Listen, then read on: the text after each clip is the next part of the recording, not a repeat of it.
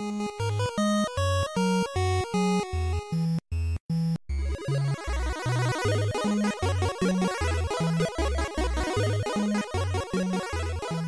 und herzlich willkommen zu einer neuen Folge Vollverbackt mit dem Marc, Hallo. dem Alex Moin. und mir, den Falco. Und heute wollen wir über altbackenes Zeug sprechen. Und äh, warum oder warum auch nicht uns das heute noch fasziniert. Denn äh, wir haben uns das Thema Retro-Spiele rausgesucht.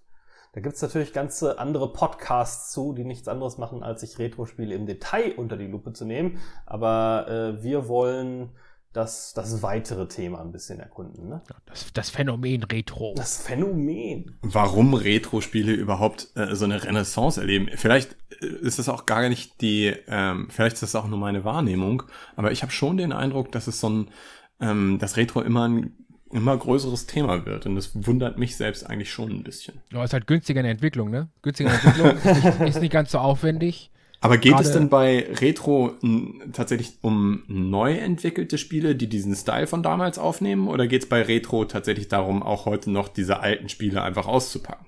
Das besprechen wir jetzt. Ja, also sowohl als auch, würde ich sagen. Aber ich finde auch, dass es in seiner breiten Wirkung äh, ein bisschen zugenommen hat, weil ich hatte das Gefühl, ich bin äh, durchgehend quasi Retro-Spieler gewesen. Ich habe immer noch die alten Konsolen, die ich relativ häufig spiele. Ich spiele sehr viele alte Spiele auch am PC.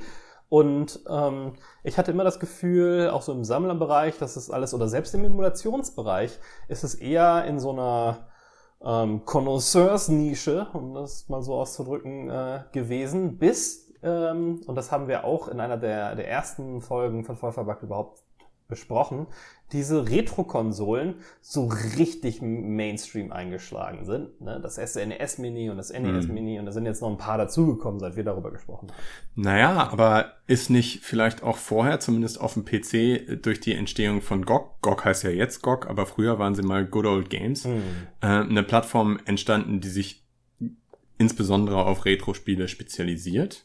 Was ja ganz witzig ist, weil die eher davon wieder weggegangen sind. Ne? Also Mittlerweile. Weiß ich nicht, aber das kann ja auch aus der Not gewesen sein, dass Retro halt nicht so mainstreamig genug war, dass sie damit genug absetzen konnten, um sich zu finanzieren und sich deswegen auf modernere Spiele ausgeweitet haben. Ja, oder es könnte auch genau andersrum gewesen sein, dass es einfach so gut funktioniert hat, dass die Firma groß genug geworden ist, um zu sagen, hey, wir, wir weiten jetzt unser Portfolio aus. Also das Mhm. Portfolio auszuweiten muss ja nicht nur ein Anzeichen von Schwäche sein, es kann ja auch ein Anzeichen von Stärke sein in diesem Fall. Hm. Stimmt schon. Wobei, wobei GOG für mich nie ganz Retro ist. Also ja, die hatten Klassiker, aber ich verbinde mit Retro auch die alten Retro-Konsolen. Da kann halt GOG nicht mithalten. Ne? Das hat GOG halt nicht. Ja, aber es ist eine Definitionssache, ob du einen PC-Retro-Spieler, einen Konsolen-Retro-Spieler und dann auch noch welche Generation, ne? Ist man ein Atari Commodore-Ära-Spieler oder ein 8-Bit oder 16-Bit? Ja, ja, ja, klar. Aber, also, ne, aber deswegen sagte ich ja, so für mich habe ich GOG nie als Retro empfunden, sondern eher als einen alten Laden, so für ältere Spiele, aber nie Retro, weil, weil eben diese Retro-Konsolen für mich fehlen irgendwie. Mhm. Und ja. Also vielleicht liegt diese, vielleicht ist es auch gar keine Renaissance von Retro, vielleicht ist es das erste Mal, dass Retro wirklich im Mainstream angekommen ist. Vielleicht ist das ja einfach nur deswegen so, weil wir jetzt mittlerweile äh, ein Hobby haben, was alt genug ist, um wirklich auch eine ordentliche Retro-Szene zu haben. Also ich meine, du kannst ja bei einem Hobby, das es erst seit VR-Retro geht beispielsweise noch nicht, weil es noch gar nicht so lange VR gibt. Aber Videospiele sind jetzt mittlerweile eben schon ihre, ja, 40 Jahre alt. Ähm, jetzt kannst du erstmal überhaupt so eine, so eine Oldtimer-Szene überhaupt erst haben. Ja, Vielleicht liegt es auch daran. Ich finde auch interessant, dass sich die Definition, was denn Retro ist oder nicht, äh, natürlich stetig, stetig weiterentwickelt. Ne? Also ich weiß noch, als 3D-Spiele, gerade auch PlayStation 1 und so, definitiv nicht Retro waren. Das Mhm. hat sich erst in letzter Zeit so entwickelt und jetzt ist ja mit der PlayStation Classic auch quasi eine Retro-Konsole rausgekommen. Zumindest ähm, bedient das ja äh, das, dieses, diesen Willen, die Spiele davon zu haben. Also das ist, das ist ja quasi die Definition von Retro in, in diesem Falle, äh, dass man die alten Sachen nochmal haben will. Ne? Mhm. Aber du hattest ganz recht, dass, ähm, das beschränkt sich natürlich nicht nur allein auf alte Sachen, weil es kommen ja immer noch neue Spiele raus, die sich der Ästhetik der alten Spiele bedienen und sich daher als, als Retro-Spiele bezeichnen lassen, wobei das natürlich ein schwimmender Begriff ist dann. Warum, wo liegt denn eigentlich der Appeal von genau diesen, von genau dieser Art von Spiele? Warum gehen Spieler eigentlich, wenn sie die Wahl haben, das neueste ähm, aufwendig produzierte Spiel zu spielen, warum entscheiden sie sich dann bewusst dafür, etwas, was ja eigentlich erstmal altbacken, also zumindest altbacken aussieht und sich im Fall der, der wirklich damals entwickelten Spiele vielleicht sogar auch altbacken spielt? Oh, ich kann da nur für mich reden, aber bei mir ist es ganz klar das Gameplay. So, ne? So altgebacken es auch aussieht, aber das Gameplay ist halt, wenn's das, wenn das Gameplay Hammer ist, ist es so scheißegal, wie es aussieht. So, das Ja. ist halt so mein Punkt. Aber die, die These oder die Frage, die ich mir stelle, ist, gibt es mit dem vergleichbaren Gameplay nicht auch was, was heute besser aussieht? Also nehmen wir beispielsweise mal Diablo 1, 2, 3. Ähm, das Gameplay ist ja zumindest mal ähnlich und die Grafik, ja, also ich würde sagen, objektiv betrachtet ist die Grafik von Diablo 3 besser als Diablo 1. Allerdings hat der erste Teil sicherlich auch seine Liebhaber. Aber Mhm. so generell, was würdet ihr sagen, warum jemand, wenn wir jetzt bei dem Vergleich bleiben, warum würde jemand Diablo 1, Diablo 3 vorziehen? Also das kommt ganz klar auch aus meiner Definition, warum ich gerne Retro-Spiele mag. Ähm, das eine ist Klarheit im, im visuellen As- Aspekt, eine, eine Readability sozusagen, dass, dass Mhm. ähm, Elemente durch die geringere Möglichkeiten der Darstellung einfach oft deutlicher sind in Retro-Spielen, sich deutlicher herausstechen, aber auch ähm, Einfachheit im, im Spiel an sich, wenig Fluff, direkt sehr auf den Punkt gebracht. Also ich spiele gerade im Moment ähm, ein paar First-Person-Shooter so Retro und da ist halt null Filler drin, ne? Mhm. Da ist, es gibt keine, keine Videosequenz, beziehungsweise ich spiele gerade ähm, Blood Fresh Supply, was so ein bisschen aufgebohrte Version des alten Blood First-Person-Shooters ist, aber sehr, sehr leicht auf, also nicht mal wirklich grafisch irgendwie hochgedingst. Da gibt es zwar ein Intro, aber das kann man überspringen und danach ist es halt konstant Actions, Levels und so weiter, ähm, ohne dass da irgendwie, ja, dass das Spiel großartig unterbrochen wird durch irgendwelche Story-Sequenzen oder sonst irgendwas. Das haben viele Retro-Spiele, glaube ich, gemein. Und dann die, die Challenge, die es bietet, weil damals hatte ich das Gefühl, dass Spiele nicht jedes einzelne, aber im Allgemeinen etwas schwieriger waren. Was vielleicht auch daran liegt, dass es sich an eine spitzere, enthusiastischere Zielgruppe gerichtet hat, die mehr Zeit mit dem jeweiligen Titel ver verbracht haben. Oder Und, äh, waren die. Dem, ja. Ja, äh, ja, in dem speziellen Fall, das du jetzt genannt hast mit Diablo, muss ich sagen, dass das äh, Diablo 3 sich auch komplett anders spielt. Also, es ist Mhm. immer noch so ein Hacken, Hacken Slay und so, aber ne, das, das, das Skillsystem ist anders und das Spellsystem ist anders und so. Schon allein deswegen bin ich eigentlich mehr der Freund von Diablo 1 und 2, weil da einfach das, dieses Vercasualisiert noch nicht drin ist und da bin ich halt dann noch Retro-Fan. So, gerade in dem Beispiel, ne? So. Das spielt sich halt komplett anders. Wobei ich aber auch nicht ausschließen will, dass jetzt nicht unbedingt bei Diablo, aber bei einigen Spielen äh, ein bisschen nostalgische Verklärtheit damit reinspielt, ne? Dass man einfach, oh, das war damals alles besser und deswegen hat man so, so gute Erinnerungen. Und viele Leute spielen die Spiele ja nicht. Es gibt ja auch Äh, äh, Sammlergruppen, die ähm, die ganzen Sachen nachkauft, aber dann nicht so wirklich intensiv zumindest spielt, vielleicht mal reinspielt. Äh, stimme ich dir zu, in meinem Fall aber nicht richtig, weil ich Diablo 1 und 2 tatsächlich noch regelmäßig spiele und Mhm. immer noch besser finde. Das macht halt einfach mehr Spaß irgendwie, weiß ich nicht. Und die Musik von Diablo 2 ist einfach großartig. Ja, ich, ich glaube, dieses Thema romantische Verklärung oder nostal nostalgische Verklärung ist ein großes Thema. ist auf Bei jeden. Fall ein großes Thema. Ja. Mhm. Ähm, also ich, ich weiß jetzt nicht genau, bei welchem Spiel es so war, aber ähm, ich hatte tatsächlich noch mal wieder ein altes Spiel ausgepackt. Ach, ich glaube, das Prince of Persia Sense of Time. Das hatte ich jetzt vor Mhm. einer, einer Woche oder so, hatte ich das noch mal ausgepackt bzw. installiert. Das ist Und eine gute Frage. Ist PS2 Retro? ja, wa- was ich nur eigentlich sagen wollte an diesem Beispiel, Wenn die Konsole kommt, ja. ich hatte den, ich hatte in meiner Erinnerung, dass es viel besser aussieht, als es dann tatsächlich ausgesehen Mhm. hat. Ja. Und ich könnte mir vorstellen, dass wenn ich eins von diesen alten Spielen wieder auspacke, ich mit Erschrecken feststellen muss, dass die Grafik eben doch deutlich schlechter war, als ich sie in Erinnerung habe. Und das macht es für mich dann manchmal schon sehr, sehr schwer, diese Spiele wieder zu spielen. Du bist natürlich auch eine besondere Grafikhure. Absolut. Aber dazu kommt ähm, auch dieser Generationssprung. Ich glaube auch, warum es so lange gedauert hat, bis, bis 3D wirklich retro wurde, dass späte 2D-Grafik heute noch immer sehr anschaulich aussieht, Mhm. sehr hochqualitativ sein kann. Auch Pixelart, gerade wenn man Pixelart mag. Ich weiß, es ist im Indie-Bereich gerade ein bisschen überbenutzt und deswegen nervt es ein paar Leute, aber wenn man Pixelart mag, sehen so 16-Bit-Spiele zum Großteil noch sehr gut aus, während sehr, sehr frühe 3D-Spiele heute schon arg kantig aussehen. Ja, ich glaube, da hatten wir schon mal drüber gesprochen. Das Mhm. ist einfach, altert einfach schlechter. Ich bin gespannt, ob das bei den, den Spielen, die wir heute so spielen, ob das auch so ist. Ich glaube aber, es wird weniger stark so sein, weil der Unterschied zwischen einem 2016er Spiel und einem 2019er Spiel einfach nicht ansatzweise so groß ist, wie der Unterschied zwischen einem 2005er Spiel und einem 2010er Spiel zum Beispiel. Mhm. Oder, na, 2005, 2010 ist vielleicht gar nicht das richtige, der richtige Zeitraum. Sagen wir mal 1998 und 2005. Das auf jeden Fall, ja. Glaube ich auch. Ja, also die, die Fortschritte, diese Kurve ist irgendwie so ein bisschen eine logarithmische Kurve, was 3D-Grafik angeht. Hm.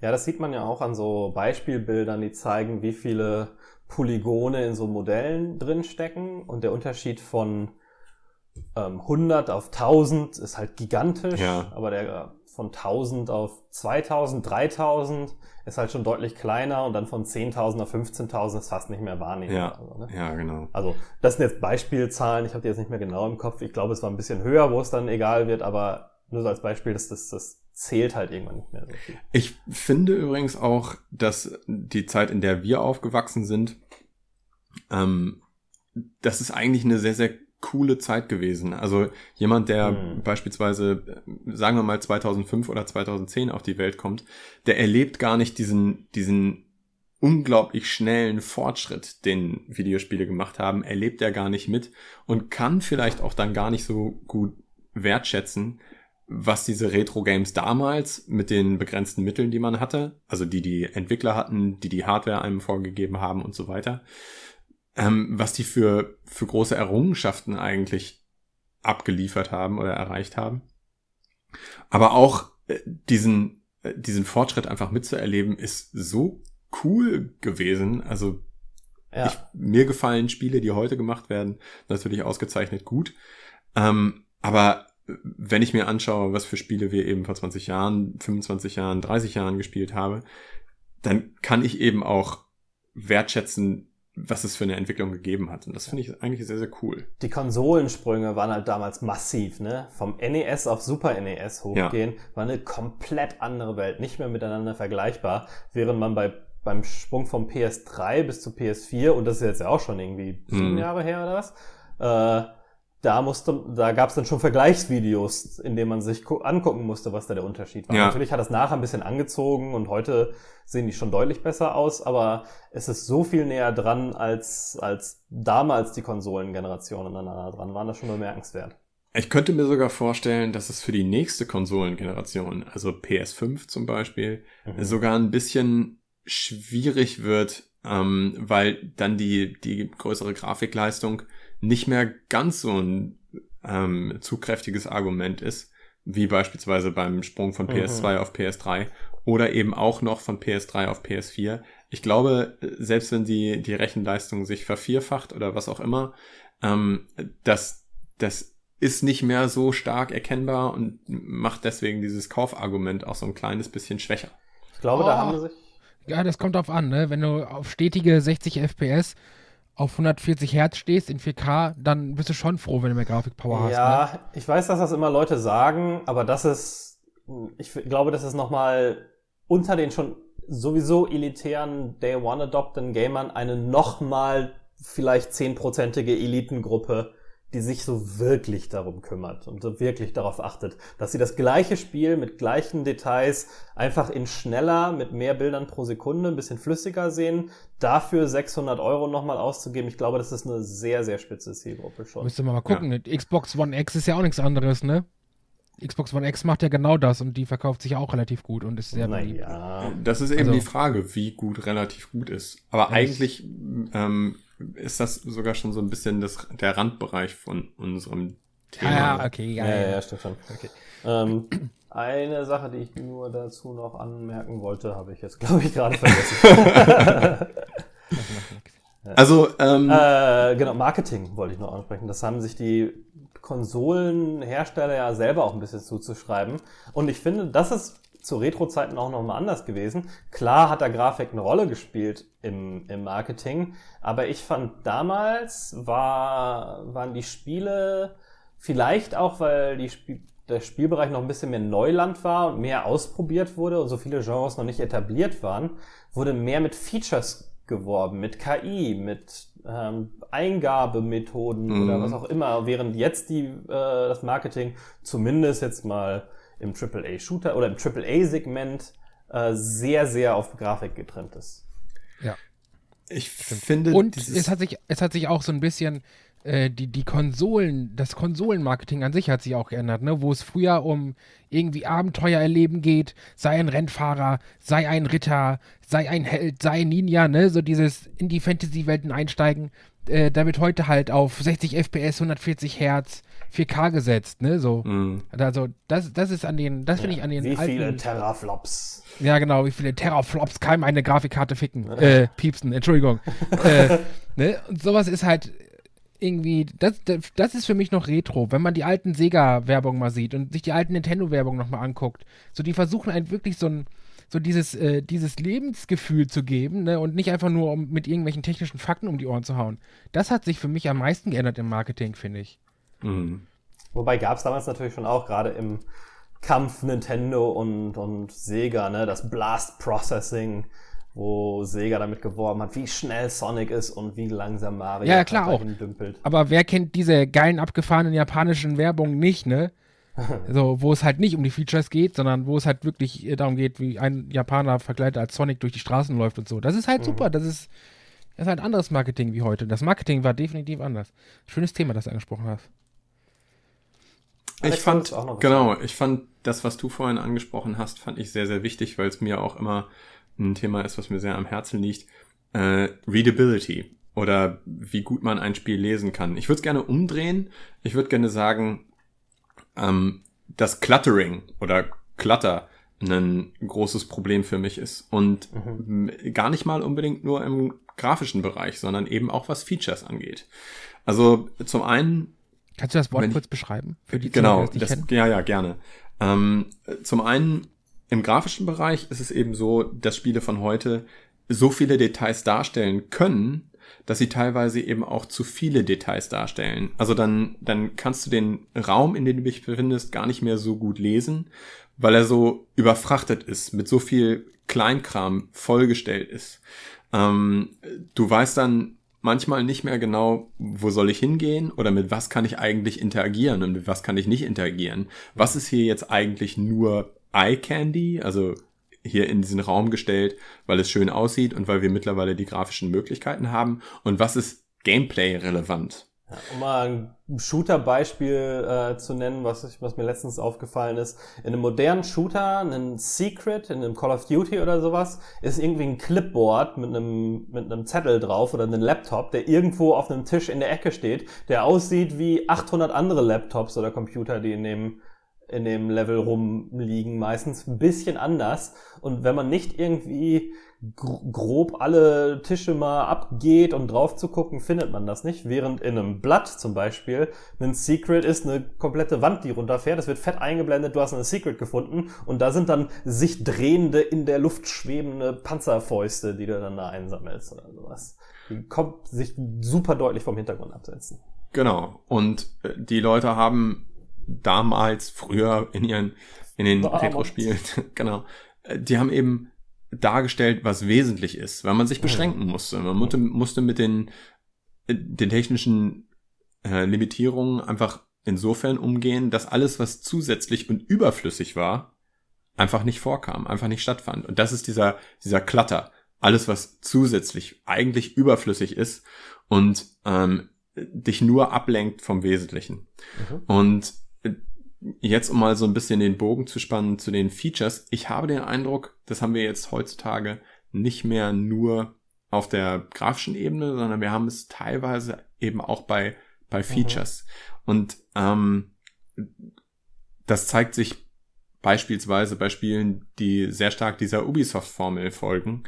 Ähm, du hast nicht mehr nur ein grundsätzliches und dafür aber super gut funktionierendes Feature drinne, sondern du hast zig Feature drinne, von denen aber eben nicht mehr alle so gut funktionieren. Mhm. Das bedeutet, wenn das alles weggelassen worden wäre, dann hättest du vielleicht ein Spiel, was dir über 15 Stunden super Gameplay liefert, weil dieser Core Loop einfach fantastisch funktioniert. Das zentrale Feature ist wirklich toll getestet, das ist toll gebalanced und es funktioniert einfach. Aber weil die technischen Möglichkeiten da sind und der Nutzer das vielleicht auch verlangt, weil er es nicht besser weiß, ist um diese 15 Stunden wirklich gutes Gameplay sind noch 40 weitere Stunden nur solides oder durchschnittliches Gameplay drumherum gebaut worden. Also um diesen eigentlichen Kern kommt noch ganz viel drumherum, nicht weil es gut ist, sondern einfach weil es geht. Und ich habe den Eindruck, das ist bei Retro-Games einfach nicht so. Erstens auf der grafischen Ebene, zweitens aber auch auf der Feature-Ebene. Ja. Du besinnst dich oder du musstest dich einfach aufs Wesentliche besinnen, aber dieses Wesentliche funktioniert dann einfach auch fantastisch. Ich würde fast behaupten, dass wir das den Achievements ein bisschen mit zu verdanken haben. Ja. Weil sich die Leute Gedanken gemacht haben, so, wir haben jetzt hier das Basisspiel und das macht Spaß und es war irgendwie doof, dass es für die Leute, die wirklich enthusiastisch sind, die das wirklich sehr, sehr, sehr geliebt haben, dann einfach vorbei ist. Was können wir noch machen? Hm, es gibt ja so optionale Sachen oder so Spaßsachen, die die Leute sowieso machen, wie die Umgebung erkunden. Lass uns das mal zusätzlich belohnen, indem wir irgendwie Collectibles da reinbauen. Und mit der Zeit wurde es dann mehr und mehr so, dass die Sachen sich zu zentral zentraleren Features entwickelt haben, die irgendwie im Spiel wichtig sind. Zum Beispiel in dem ersten Assassin's Creed, da waren diese Flaggen komplett optional und haben die auch, glaube ich, überhaupt nichts gebracht. Da ist nicht mal irgendwas freigeschaltet außer einem Achievement. Mhm. In einem Spider-Man musst du ja schon fast alle Rucksäcke finden, weil du Fähigkeiten, Kostüme und so weiter mit freischalten kannst, indem ja. du diese Aufgaben abhakst. Das stimmt. Aber dadurch, dass du nicht nur drei oder vier oder fünf Rucksäcke einsammeln musst, oder möchtest, ähm, wird auch der, das Einsammeln des einzelnen Rucksacks wird total entwertet. Mhm. Also es fühlt sich dann eben nicht mehr an wie, boah, ich habe hier jetzt gerade einen, einen richtigen, ein richtiges Secret entdeckt, ich habe hier gerade richtig was erreicht, sondern es fühlt sich an wie, ah, ich habe eins von 40 Secrets entdeckt. Und das ist natürlich nicht so eine, so eine schöne Belohnungssituation, finde ich. Einfach, äh, die Einfachheit der Retro-Spiele sorgt natürlich auch dazu, dass sie ähm, exakter bedienbar sind. Ne? Also ähm, wenn man jetzt sich Beschwerden über Red Dead Redemption 2 anguckt, ist das, hat das viel mit der Steuerung zu tun, die aber wahrscheinlich auch nicht einfacher zu machen ist, weil der Charakter in dieser detaillierten Welt mit den detaillierten Möglichkeiten einfach zigtausend Button-Kombinationen mhm. äh, anerkennen muss, damit der halt all die Sachen machen kann, die man so machen will.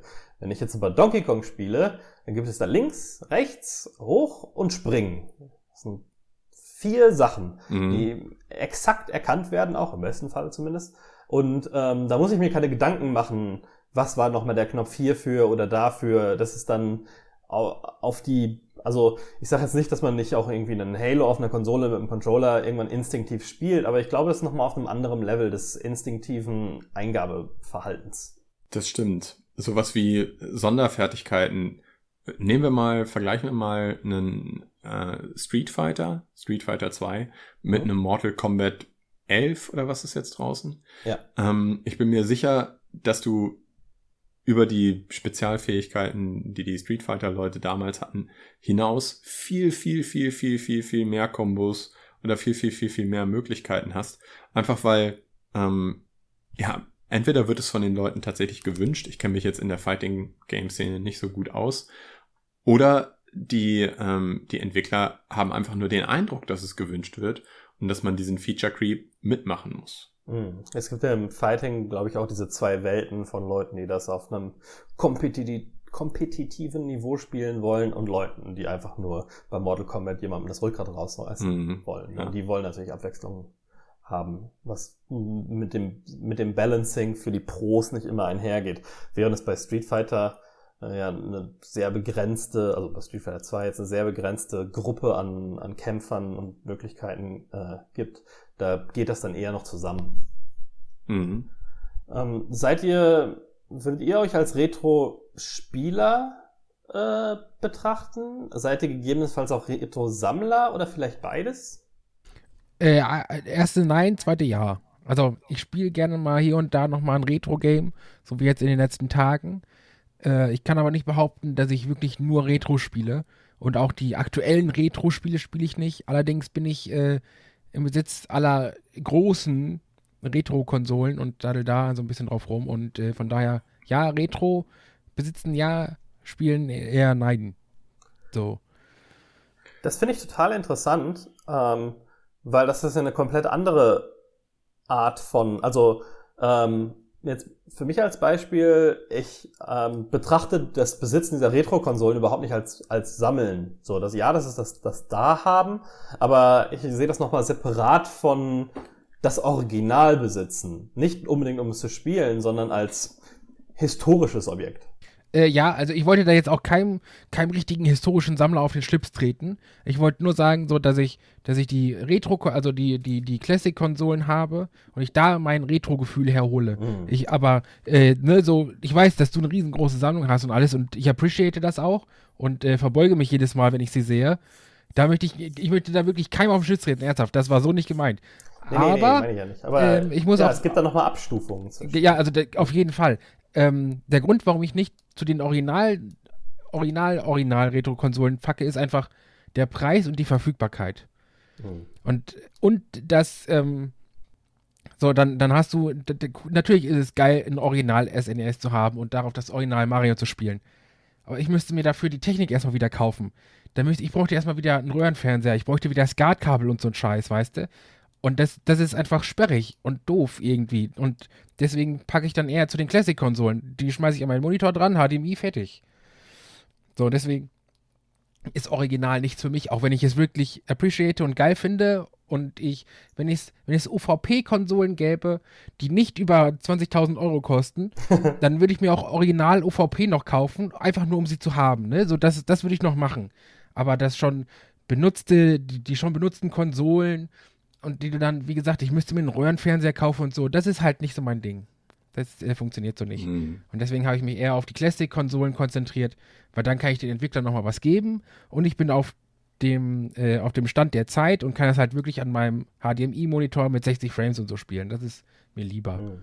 Wobei, ob der Entwickler, der wirklich das Spiel gebaut hat, da noch was von kriegt, ist einfach dahingestellt, ne? Ähm, aber ich bin lustigerweise auch ein bisschen dazwischen, wie, also ich habe sage jetzt mal, ich habe nicht bei weitem so eine große Sammlung, wie du es gerade äh, vielleicht, wie es die Leute jetzt im Kopf haben, nach dem, was du, du gesagt hast. Ähm, ich bin aber auch nicht so einer, es gibt ja Leute, die, die so Sachen dann unbedingt auf der Original-Hardware erleben wollen. Die sagen so, oh, wenn ich das emuliert auf einem PC-Monitor spiele, ist das für mich nicht mehr ansatzweise das gleiche Gefühl. Und das, das sehe ich zum Beispiel gar nicht so. Ich spiele total gerne einfach emulierte Retro-Spiele aus, aus Faulheit. Und ich habe auch die Mini-Konsolen, zumindest das SNES und das NES, äh, weil es einfach und zugänglich ist. Ähm, ich habe die, ähm, ich habe zwar so modifizierte ähm, Konsolen, also Super Nintendo und NES Original, dass sie an einem modernen Fernseher anschließbar sind, falls ich sie mal spielen wollte. Die meisten Spiele, die ich habe, besitze ich aber nicht, um da mal eben reinspielen zu können, sondern weil ich sie als, als Objekte cool finde, als, weil ich damit was selber in meiner Geschichte was verbinde oder in der Videospielhistorie was verbinde. Ja, du hast doch, hast du nicht auch ein oder zwei Special Cartridges, die einiges wert sind? War da nicht was? Wirklich was wert, weiß ich nicht. Ich also vom, vom Sammlerwert, nicht von Geldwert her, sondern so von, von der Coolness her, sagen wir es mal so. Ähm, da hattest du doch ein oder zwei Karten, ich weiß noch nicht mal, was das ja, war. Ja, also ich habe eine Reproduktion dieses, dieser NES-Cartridge, die Nintendo rausgegeben hat, ähm, bei ihrer, bei ihrem ihrem Championship, den sie in Nordamerika veranstaltet haben. Die Originale sind ein mega begehrtes Sammlerobjekt, die viele, viele tausend Euro kosten und ich habe da halt so eine 100, 200 Euro Reproduktionen von, was ich ganz witzig fand. Ich habe ein paar japanische Originale von Spielen, die mir damals gefa sehr gefallen haben. Street Fighter 2, Turtles in Time. Genau, das Tur Turtles in, das, das war's. Turtles in Time auf Japanisch. Das war's, das ich so geil fand. So, ne? ein paar Arcade-Boards. Ja. Ähm, so.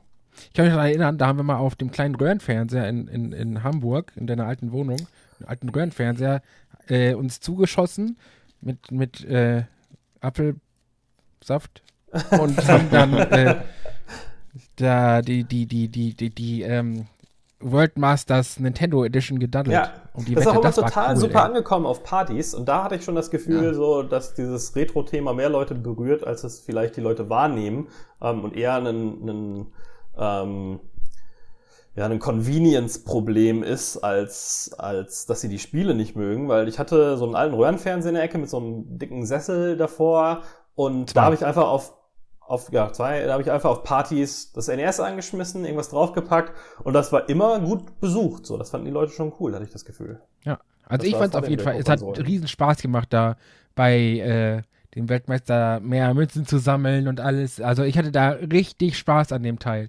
Aber wie gesagt, damit ich diesen Spaß habe, müsste ich erstmal wieder alles nachkaufen.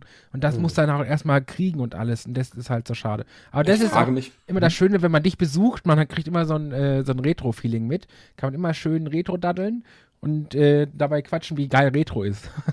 ich frage mich nur, wie schnell sich das abnutzt. Also wie, wie lange das dann tatsächlich wirklich Spaß macht. Also Das ist würde mit man, dem Besuchen ein ganz guter Punkt, ne? Es sind Genau. so homöopathische Dosen vielleicht. Absolut. Also, Also ich habe mir beispielsweise auch ein SNES Mini Classic, Classic Mini, habe ich mir ja auch geholt und habe mich da total drauf gefreut und Mhm. ähm, dachte auch, oh, jetzt spiele ich beispielsweise Zelda mal durch oder jetzt spiele ich Super Mario World mal durch. Aber äh, dieser, äh, dieser Nostalgiefaktor, der nutzt sich dann auch schon sehr, sehr schnell ab. Und ich glaube, summa summarum habe ich diese, dieses SNES Mini Classic vielleicht, ach, lass es anderthalb Stunden sein. Also alle Spiele zusammen vielleicht anderthalb Stunden gespielt. Ähm, insofern diese Investition hat sich für mich nicht gelohnt. Es ist aber auch so, mh, ich bin ja mit Konsolen überhaupt erst mit der Xbox 360 eingestiegen. Wir hatten auch dieses, dieses uralte Atari, aber das würde ich jetzt mal nicht unbedingt dazu zählen. Und da, ähm, das, das reizt mich auch überhaupt nicht, nochmal so ein altes Atari-Spiel spiel zu spielen. Das können wir dann ausprobieren, wenn du mich das nächste Mal besuchst. Denn das habe ich auch noch hier rumstehen. Ah, sehr gut. Aber ähm, ich, also habe jetzt auch, was so alte PC-Spiele angeht, habe ich jetzt gar nicht unbedingt so ein Retro, so eine Retro-Sehnsucht in mir. Es ist hin und wieder dann mal so, dass ich mir denke, oh, das Spiel war doch eigentlich cool. Ja, und dann spiele ich es tatsächlich nochmal. Und nach 10 oder 15 Minuten denke ich mir, ja, aber eigentlich gefallen mir die heutigen Spiele schon besser. Es ist zudem auch so, dass ich ja, da haben wir ja in unserer Pile of Shame Folge ausführlich drüber gesprochen, dass ich was Mhm. aktuelle Spiele angeht, also aktuelle Spiele würde ich jetzt einfach mal alles sagen, so was ab 2012 oder so rausgekommen ist. Aktuelle Konsolengeneration so ungefähr. Genau. Da habe ich einfach auch noch so viele auf meiner Liste, die ich spielen möchte oder die ich spielen könnte, ähm, dass es diesen, bei mir diesen Retro, diese Retro-Sehnsucht nicht so gibt. Hm. Äh, spielst du denn überhaupt solche aktuellen Retro-Spiele in Anführungsstrichen? Also es gibt ja immer wieder mal Spiele, die von so alten Spielen inspiriert sind zu großen Teilen. Eigentlich gar nicht. Also ich bin auch kein großer Fan von dieser Pixel Art. Mhm. Ähm, ich kann mir schon vorstellen, dass das, dass das cool aussieht, aber bei mir zündet es nicht so richtig. Ich denke mir dann immer, ja, Moment mal, aber es gibt doch, gibt doch eine ähnliche Spielerfahrung auch mit geilerer Grafik. Ich bin, das muss ich hier einmal nochmal ganz, ganz kurz richtig stellen, habe ich schon mal in der vergangenen Folge gesagt, ich bin gar nicht unbedingt eine Grafikhure. Ich bin in vielen Fällen eher eine Hure, was Animationen angeht. Und ich mag gerne butterweiche, natürlich wirkende Animationen. Das finde ich immer sehr, sehr geil. Deswegen mag ich auch eigentlich 60 FPS lieber als Kannst 30 du ja. FPS. Impossible Mission auf dem Commodore 64 spielen. Ja. Fantastische Animation, 60 Frames. Ja, und äh, also das ist, das ist gar nicht unbedingt der Punkt. Also die Grafik ist gar nicht unbedingt das, was mich abhält. Mm, Was mich abhält, ist dann eben doch irgendwo die Zugänglichkeit. ähm, und so ein paar Convenience-Feature, die ich mittlerweile einfach mag. Also ich, ich kann beispielsweise mir nicht vorstellen, ein Spiel zu spielen, wo die, die Speicherpunkte zu weit auseinander sind. Oder ähm, so, ein, so ein richtiges Roguelike, das kann ich mir, kann ich mir eben auch nicht vorstellen. Oder alleine schon diese, ein ne, Spiel mit einer begrenzten Anzahl Leben. Das kann ich mir überhaupt nicht vorstellen, sowas zu spielen. Das würde mich, würde mich wahnsinnig machen. Das würde mich total unter Druck setzen und einfach auch zu sehr nerven. Hast du denn, hast du denn in letzter Zeit oder in den letzten Jahren mal wenigstens ein Retro-Spiel angefasst? Also sowas wie so ein Stardew Valley oder so ein Kingdoms oder so? Oder gar ja, nicht? Stardew Valley habe ich tatsächlich gespielt. Das hat ähm, doch wunderschöne Grafik und Animation auch. Also. Ja, aber ich habe mir schon die ganze Zeit dabei gedacht, ein bisschen geiler könnte es aber schon aussehen. Also mir gefällt das Stardew Valley Prinzip schon. Ähm, das mag ich eigentlich ganz gerne. Ich mag auch dieses, also es ist ja zumindest zum Teil auch ein Farmspiel. Sowas mag ich eigentlich total gerne, aber dabei denke ich mir dann immer auch, hm, aber gibt's nicht vielleicht auch was, was dir genau diese Spielerfahrung aber mit geilerer Grafik liefert? Und ähm, wenn euch da was einfällt, dann sagt mir das gerne. Also so ein, so ein taufrisches, richtig gut aussehendes Farmspiel würde ich auch tatsächlich gerne mal spielen. Farming Simulator mhm. 2019. Ein bisschen anderes Farming-Spiel, glaube ich. Äh, ja, ich, ich fürchte auch. Aber äh, nee, ich hatte mir dieses SNES e Mini eben geholt und habe dann tatsächlich mal in Zelda reingespielt, in Super Mario Kart reingespielt, in Super Mario World reingespielt und dachte bei allen, ja, das ist ja irgendwie ganz nett. Aber. Hm und bin dann doch eher wieder zu den, ja, zu den aktuelleren Spielen zurückgegangen. Ich glaube ja, dass so frische, unverbrauchte, experimentelle oder Back to the Roots ähm, Spielprinzipien und Retro-Optik oft deswegen einhergehen, weil sich so Experimente kann man sich im AAA-Bereich eigentlich nicht mehr erlauben. Im AAA-Bereich gibt es kaum noch richtige Innovation und Revolution. Das ist eher so ein Stück bei Stück weiterentwickelnde, langsame Evolution.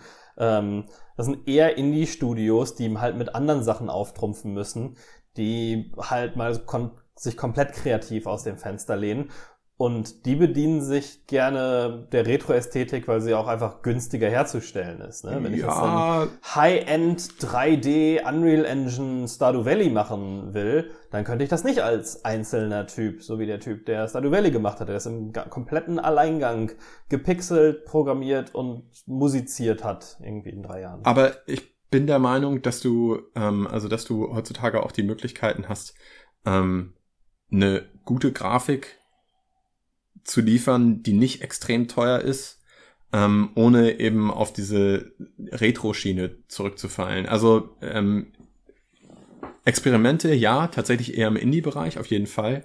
Aber guck dir doch mal so ein Ding an wie Gries. Guck dir doch mal so ein Ding an wie Oxenfree. Guck dir doch mal so ein Ding an wie, mh, hm, ja gut, Ashen ist jetzt keine großartige Innovation, aber ich bin sicher, dass die Grafik-Engine von Ashen leichter zu produzieren war als beispielsweise die Grafik-Engine von mhm. Dark Souls. Also. Ja, aber da muss man ja auch wieder sagen, das ist ja auch wieder Geschmackssache. Ne? Das ist ja so Low Poly, das ist ja quasi dann wieder PS1 Retro.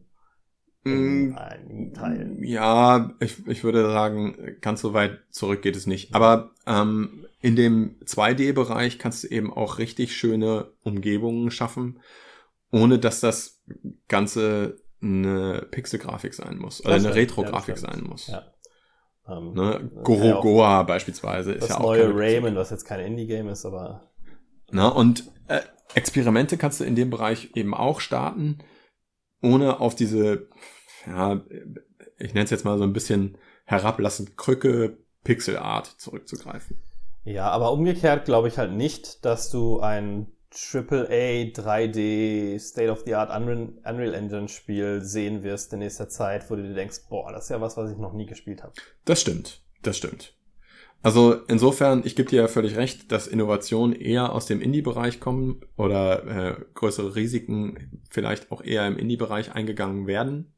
Hm. Also jetzt nicht finanziell größere Risiken, sondern größere Risiken, mal ein frischeres Gameplay sich zu überlegen. Aber ähm, Indie bedeutet bei mir nicht automatisch ähm, weniger Aufwand bei oder oder ähm, wenig Aufwand bei Grafik. Retro-Grafik. Genau. Zumindest. Indie ja, bedeutet nicht also automatisch also, Retro-Grafik. Es gibt ja auch wenig andere, andere, wenig aufwendige andere Grafik. Die Frage ist dann eher, warum greifen so viele Indie-Developer auf Retro-Grafik zurück? Ist das A, weil sie selber alte Gamer sind und den Stil cool finden und so ein bisschen das wiedererwecken wollen, was sie selber mal gespielt haben? Oder glauben sie, dass sie damit eine größere Zielgruppe erreichen, weil sie dadurch auch andere ältere Spieler ansprechen? Was glaubst du? Das ist tatsächlich eine sehr gute Frage. Hm. Ich glaube, diese, diese Retro-Grafik-Welle wurde irgendwann losgetreten und jetzt haben wir eigentlich einen, oder meine persönliche Einschätzung ist, dass wir jetzt an einem Punkt sind, wo es mehr Spiele machen, als es machen müssten, weil sie auf dieser Retrowelle mitschwimmen wollen. Aber mh, hm, meiner Meinung nach sind es mehr, als es sein sollten. Und ich glaube, die Spieler wären auch, wären auch mehr als nur bereit, auf das eine oder andere, auf die eine oder andere Retro-Grafik zu verzichten, wenn das gleiche Gameplay in einem Spiel mit einer höheren Auflösung pr äh, präsentiert wird. Ja, ich finde ja ganz interessant, dass, ähm, dass quasi Indie-Spiele sich den gleichen Sachen schuldig machen wie AAA-Spiele im Sinne von, die brechen zwar spielerisch dann aus, aus dieser Form heraus und mm. probieren was, und das ist was, was ich so noch nie gespielt habe, ist es aber immer was, was ich so schon mal gesehen habe. Ähm, es gibt sehr wenige Sachen, wo ich sage, boah, das ist ein Style, den ich noch nie oder ewig nicht oder selten so gesehen habe. Ne? Also die, das, ja. die haben dann ein ähnliches, wenn auch etwas anderes Problem. Und wir hatten vor einigen Episoden hatten wir diese Folge, wo ich über die ganzen Indie-Spiele geredet habe, die ich gespielt habe und ihr kanntet die alle gar nicht.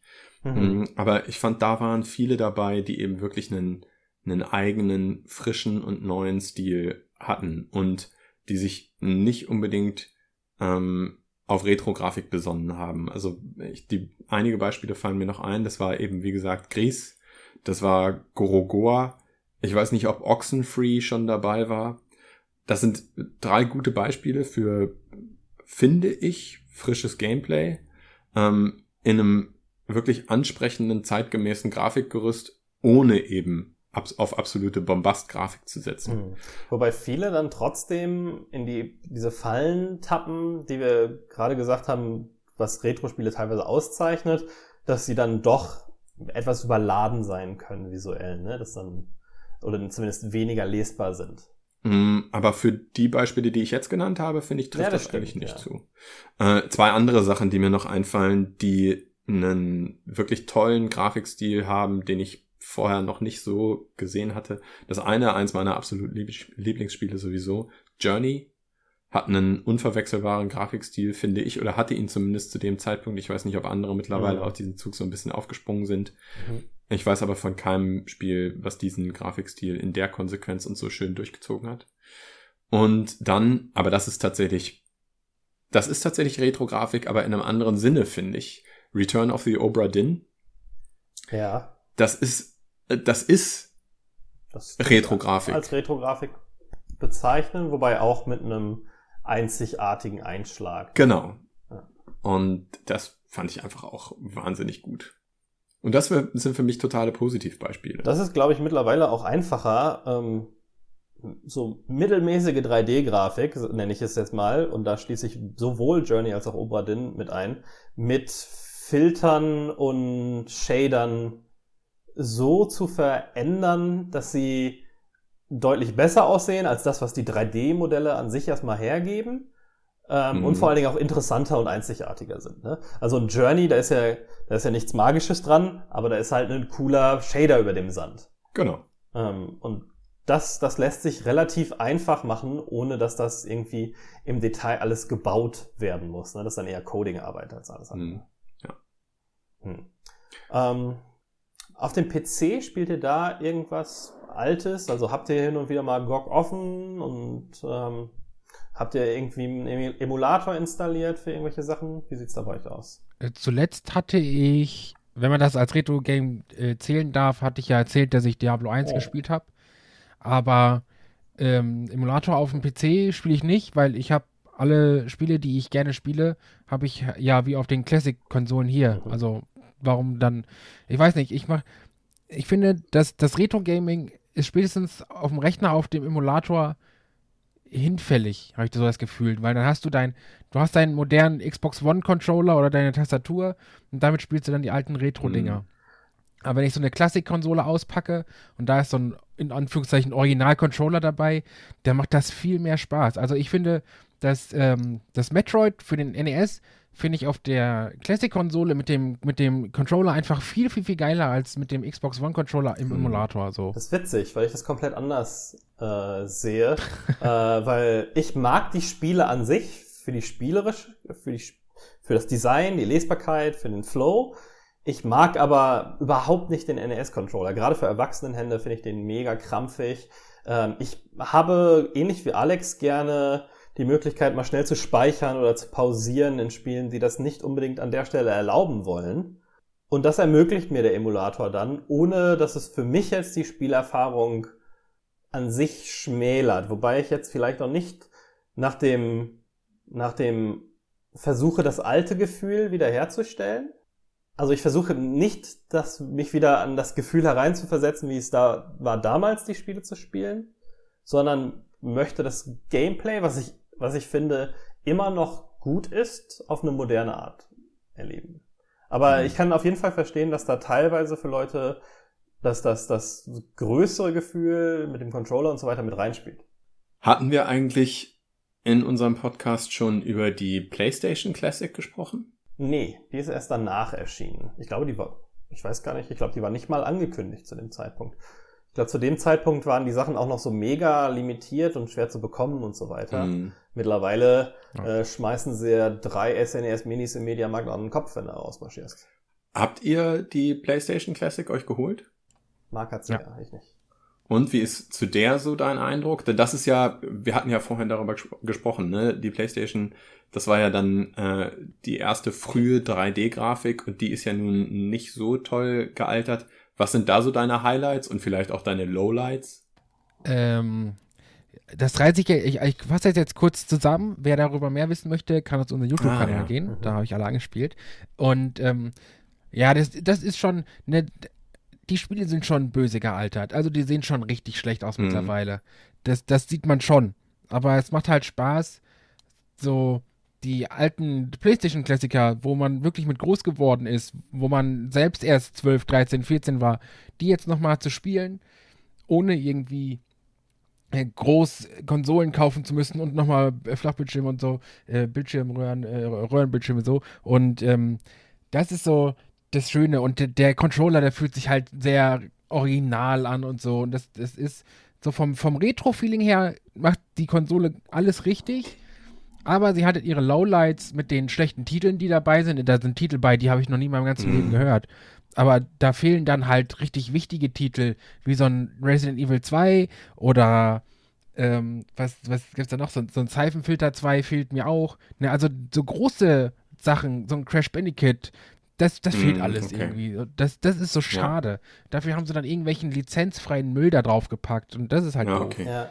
Die laufen auch, glaube ich, jetzt, ähm, weil das wieder so ein aufgepoppter Trend ist, auch ein bisschen dagegen, dass viele Leute ihre Retro-Marken ja wiederbeleben. Entweder mit einem mit einem visuellen Remake à la Spyro und Crash Bandicoot oder mit Neuauflagen, Sammlungen der Spiele. Also ich habe mir gerade für die Switch zum Beispiel ähm, gestern erst tatsächlich die Castlevania Collection geholt, wo ja die NES Castlevania, Super Nintendo Castlevania, Game Boy Castlevania, ein paar Sachen mit dabei sind. Mhm. Ähm, und Capcom, jetzt als Beispiel, oder äh, Crash Bandicoot vielleicht noch ein besseres Beispiel, das ist sehr nah an der, ist das, das Remake ist sehr nah an der PS Mini erschienen und vielleicht konnten sie sich dann nicht mehr die Marke sichern, wobei das ist doch eigentlich eine Sony-Marke, besitzt Naughty Dog das. Und Naughty Dog ist ja auch ein internes Sony-Studio. Schon komisch. Vielleicht wollten sie sich damit selber nicht zu sehr konkurrieren. Hm. Ja, das ist schon, schon wirklich ein bisschen merkwürdig.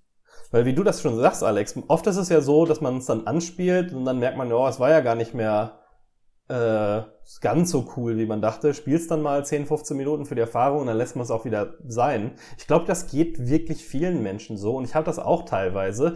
Kommt bei mir immer ein bisschen drauf an, welches Spiel. Ähm, aber wenn du den Sale schon gemacht hast, ist es ja egal. Ja, richtig. Ne? Und aber wenn du einmal das Crash Bandicoot auf einer PlayStation äh, Classic drauf hast, dann kaufst, verkaufst du vielleicht nicht mehr die anderen äh, Crash Bandicoots, weil Leute sich dann gedacht haben, ja, das habe ich ja letztens gespielt und so richtig reingekommen bin ich ja nicht.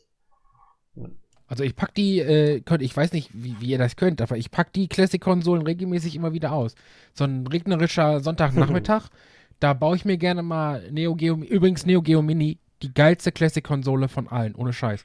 Neo Geo Mini ist so das, was ich von der, von der äh, Retro-Classic-Konsole erwarte, ohne Scheiß. An den Das ist- Features oder an den Spielen? Weil die Spiele, Ähm, wisst ihr Features und wahrscheinlich die meisten gar nicht gespielt haben, oder? Damals. Äh, doch.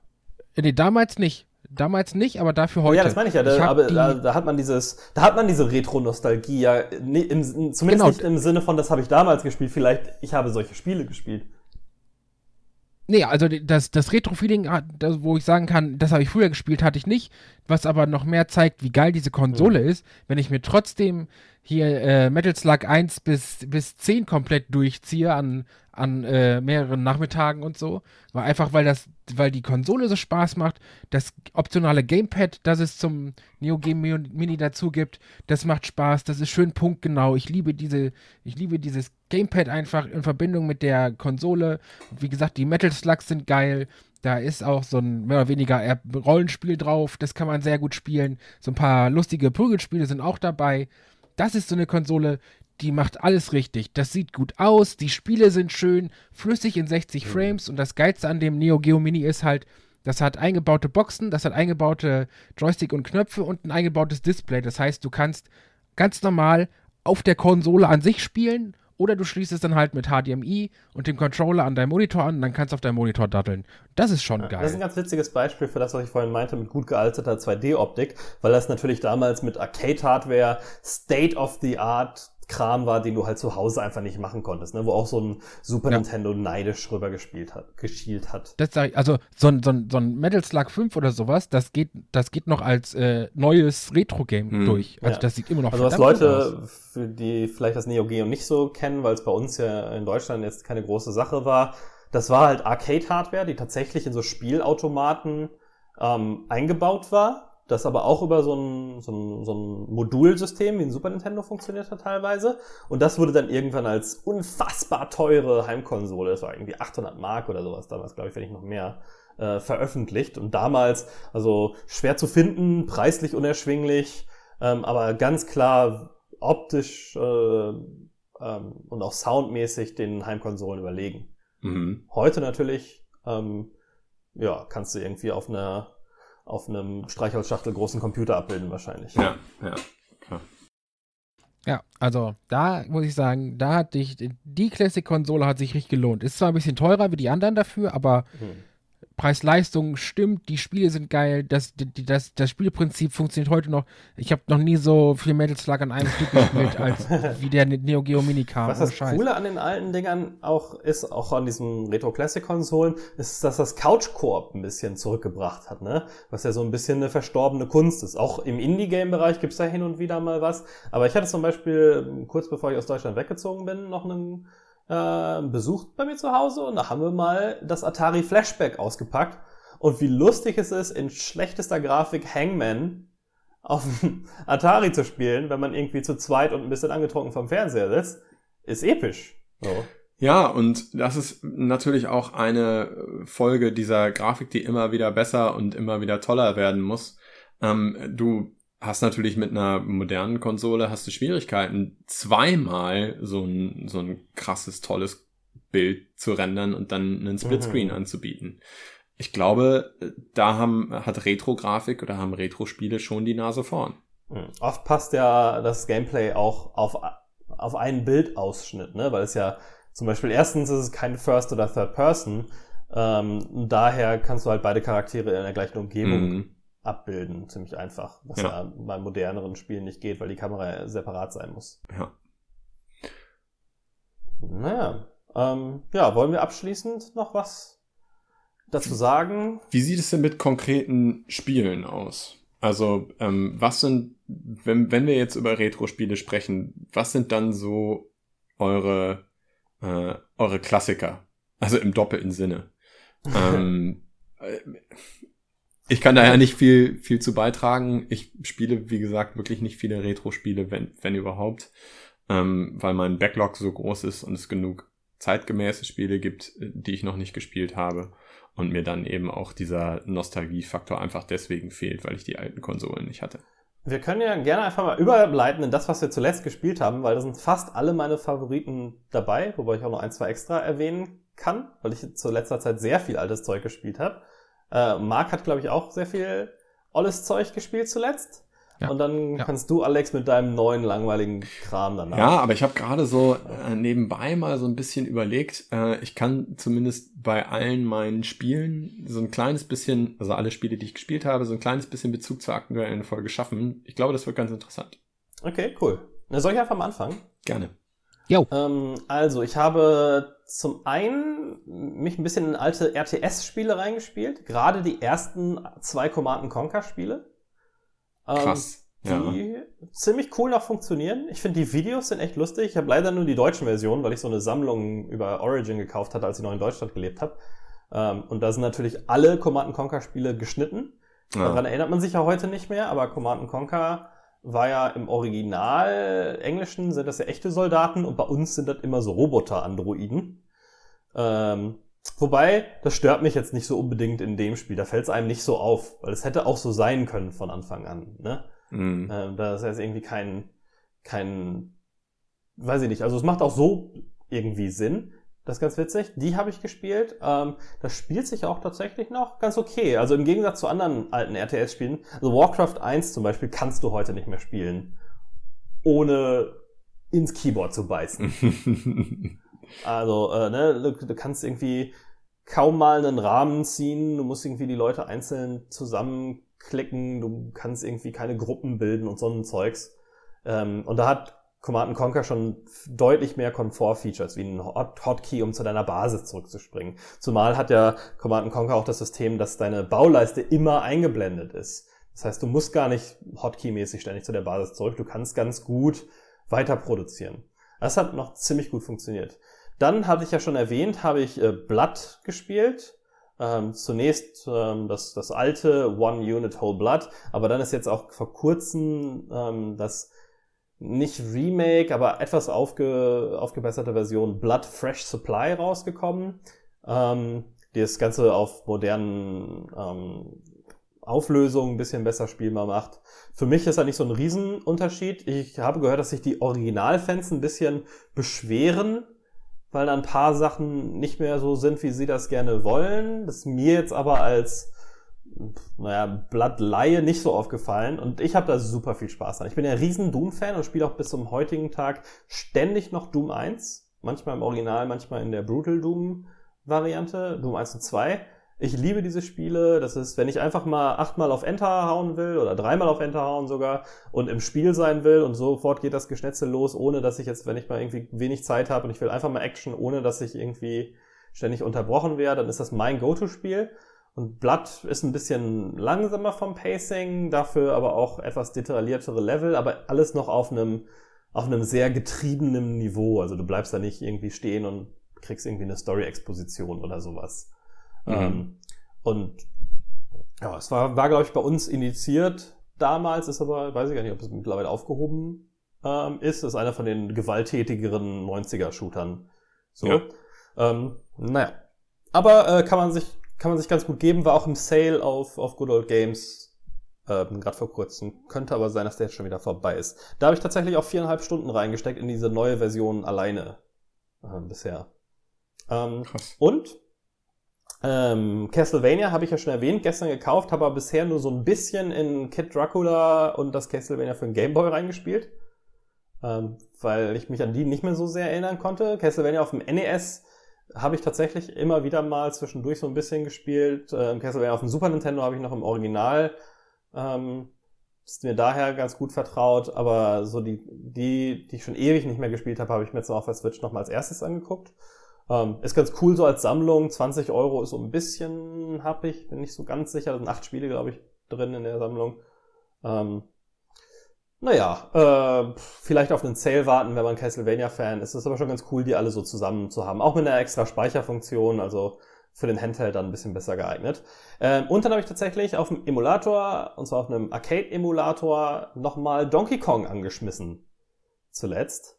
Ähm, weil ich bin so ein bisschen ins Donkey Kong-Fieber wieder reingerutscht, habe mir den King of Kong, äh, Kong-Film nochmal angeguckt. Ich weiß nicht, ob ihr den kennt. Das ist Sagt mir eine, gar nichts. das ist eine, eine Doku über den Donkey Kong Spielhallen Highscore und wie der sich so ähm, entwickelt hat über die Jahre. Das ist so ein bisschen dramatisiert, indem ein paar Informationen weggelassen wurden. Ich würde jetzt nicht sagen, dass da irgendwas komplett falsch gesagt wird, aber es wird schon im Schnitt die Story erzeugt, dass es da den einen Guten gibt und den Bösen. Und ne, der der Gute, der Underdog spielt halt auf diesen ganzen Live-Events und und arbeitet sich halt an den Rekord, an den Weltrekord heran.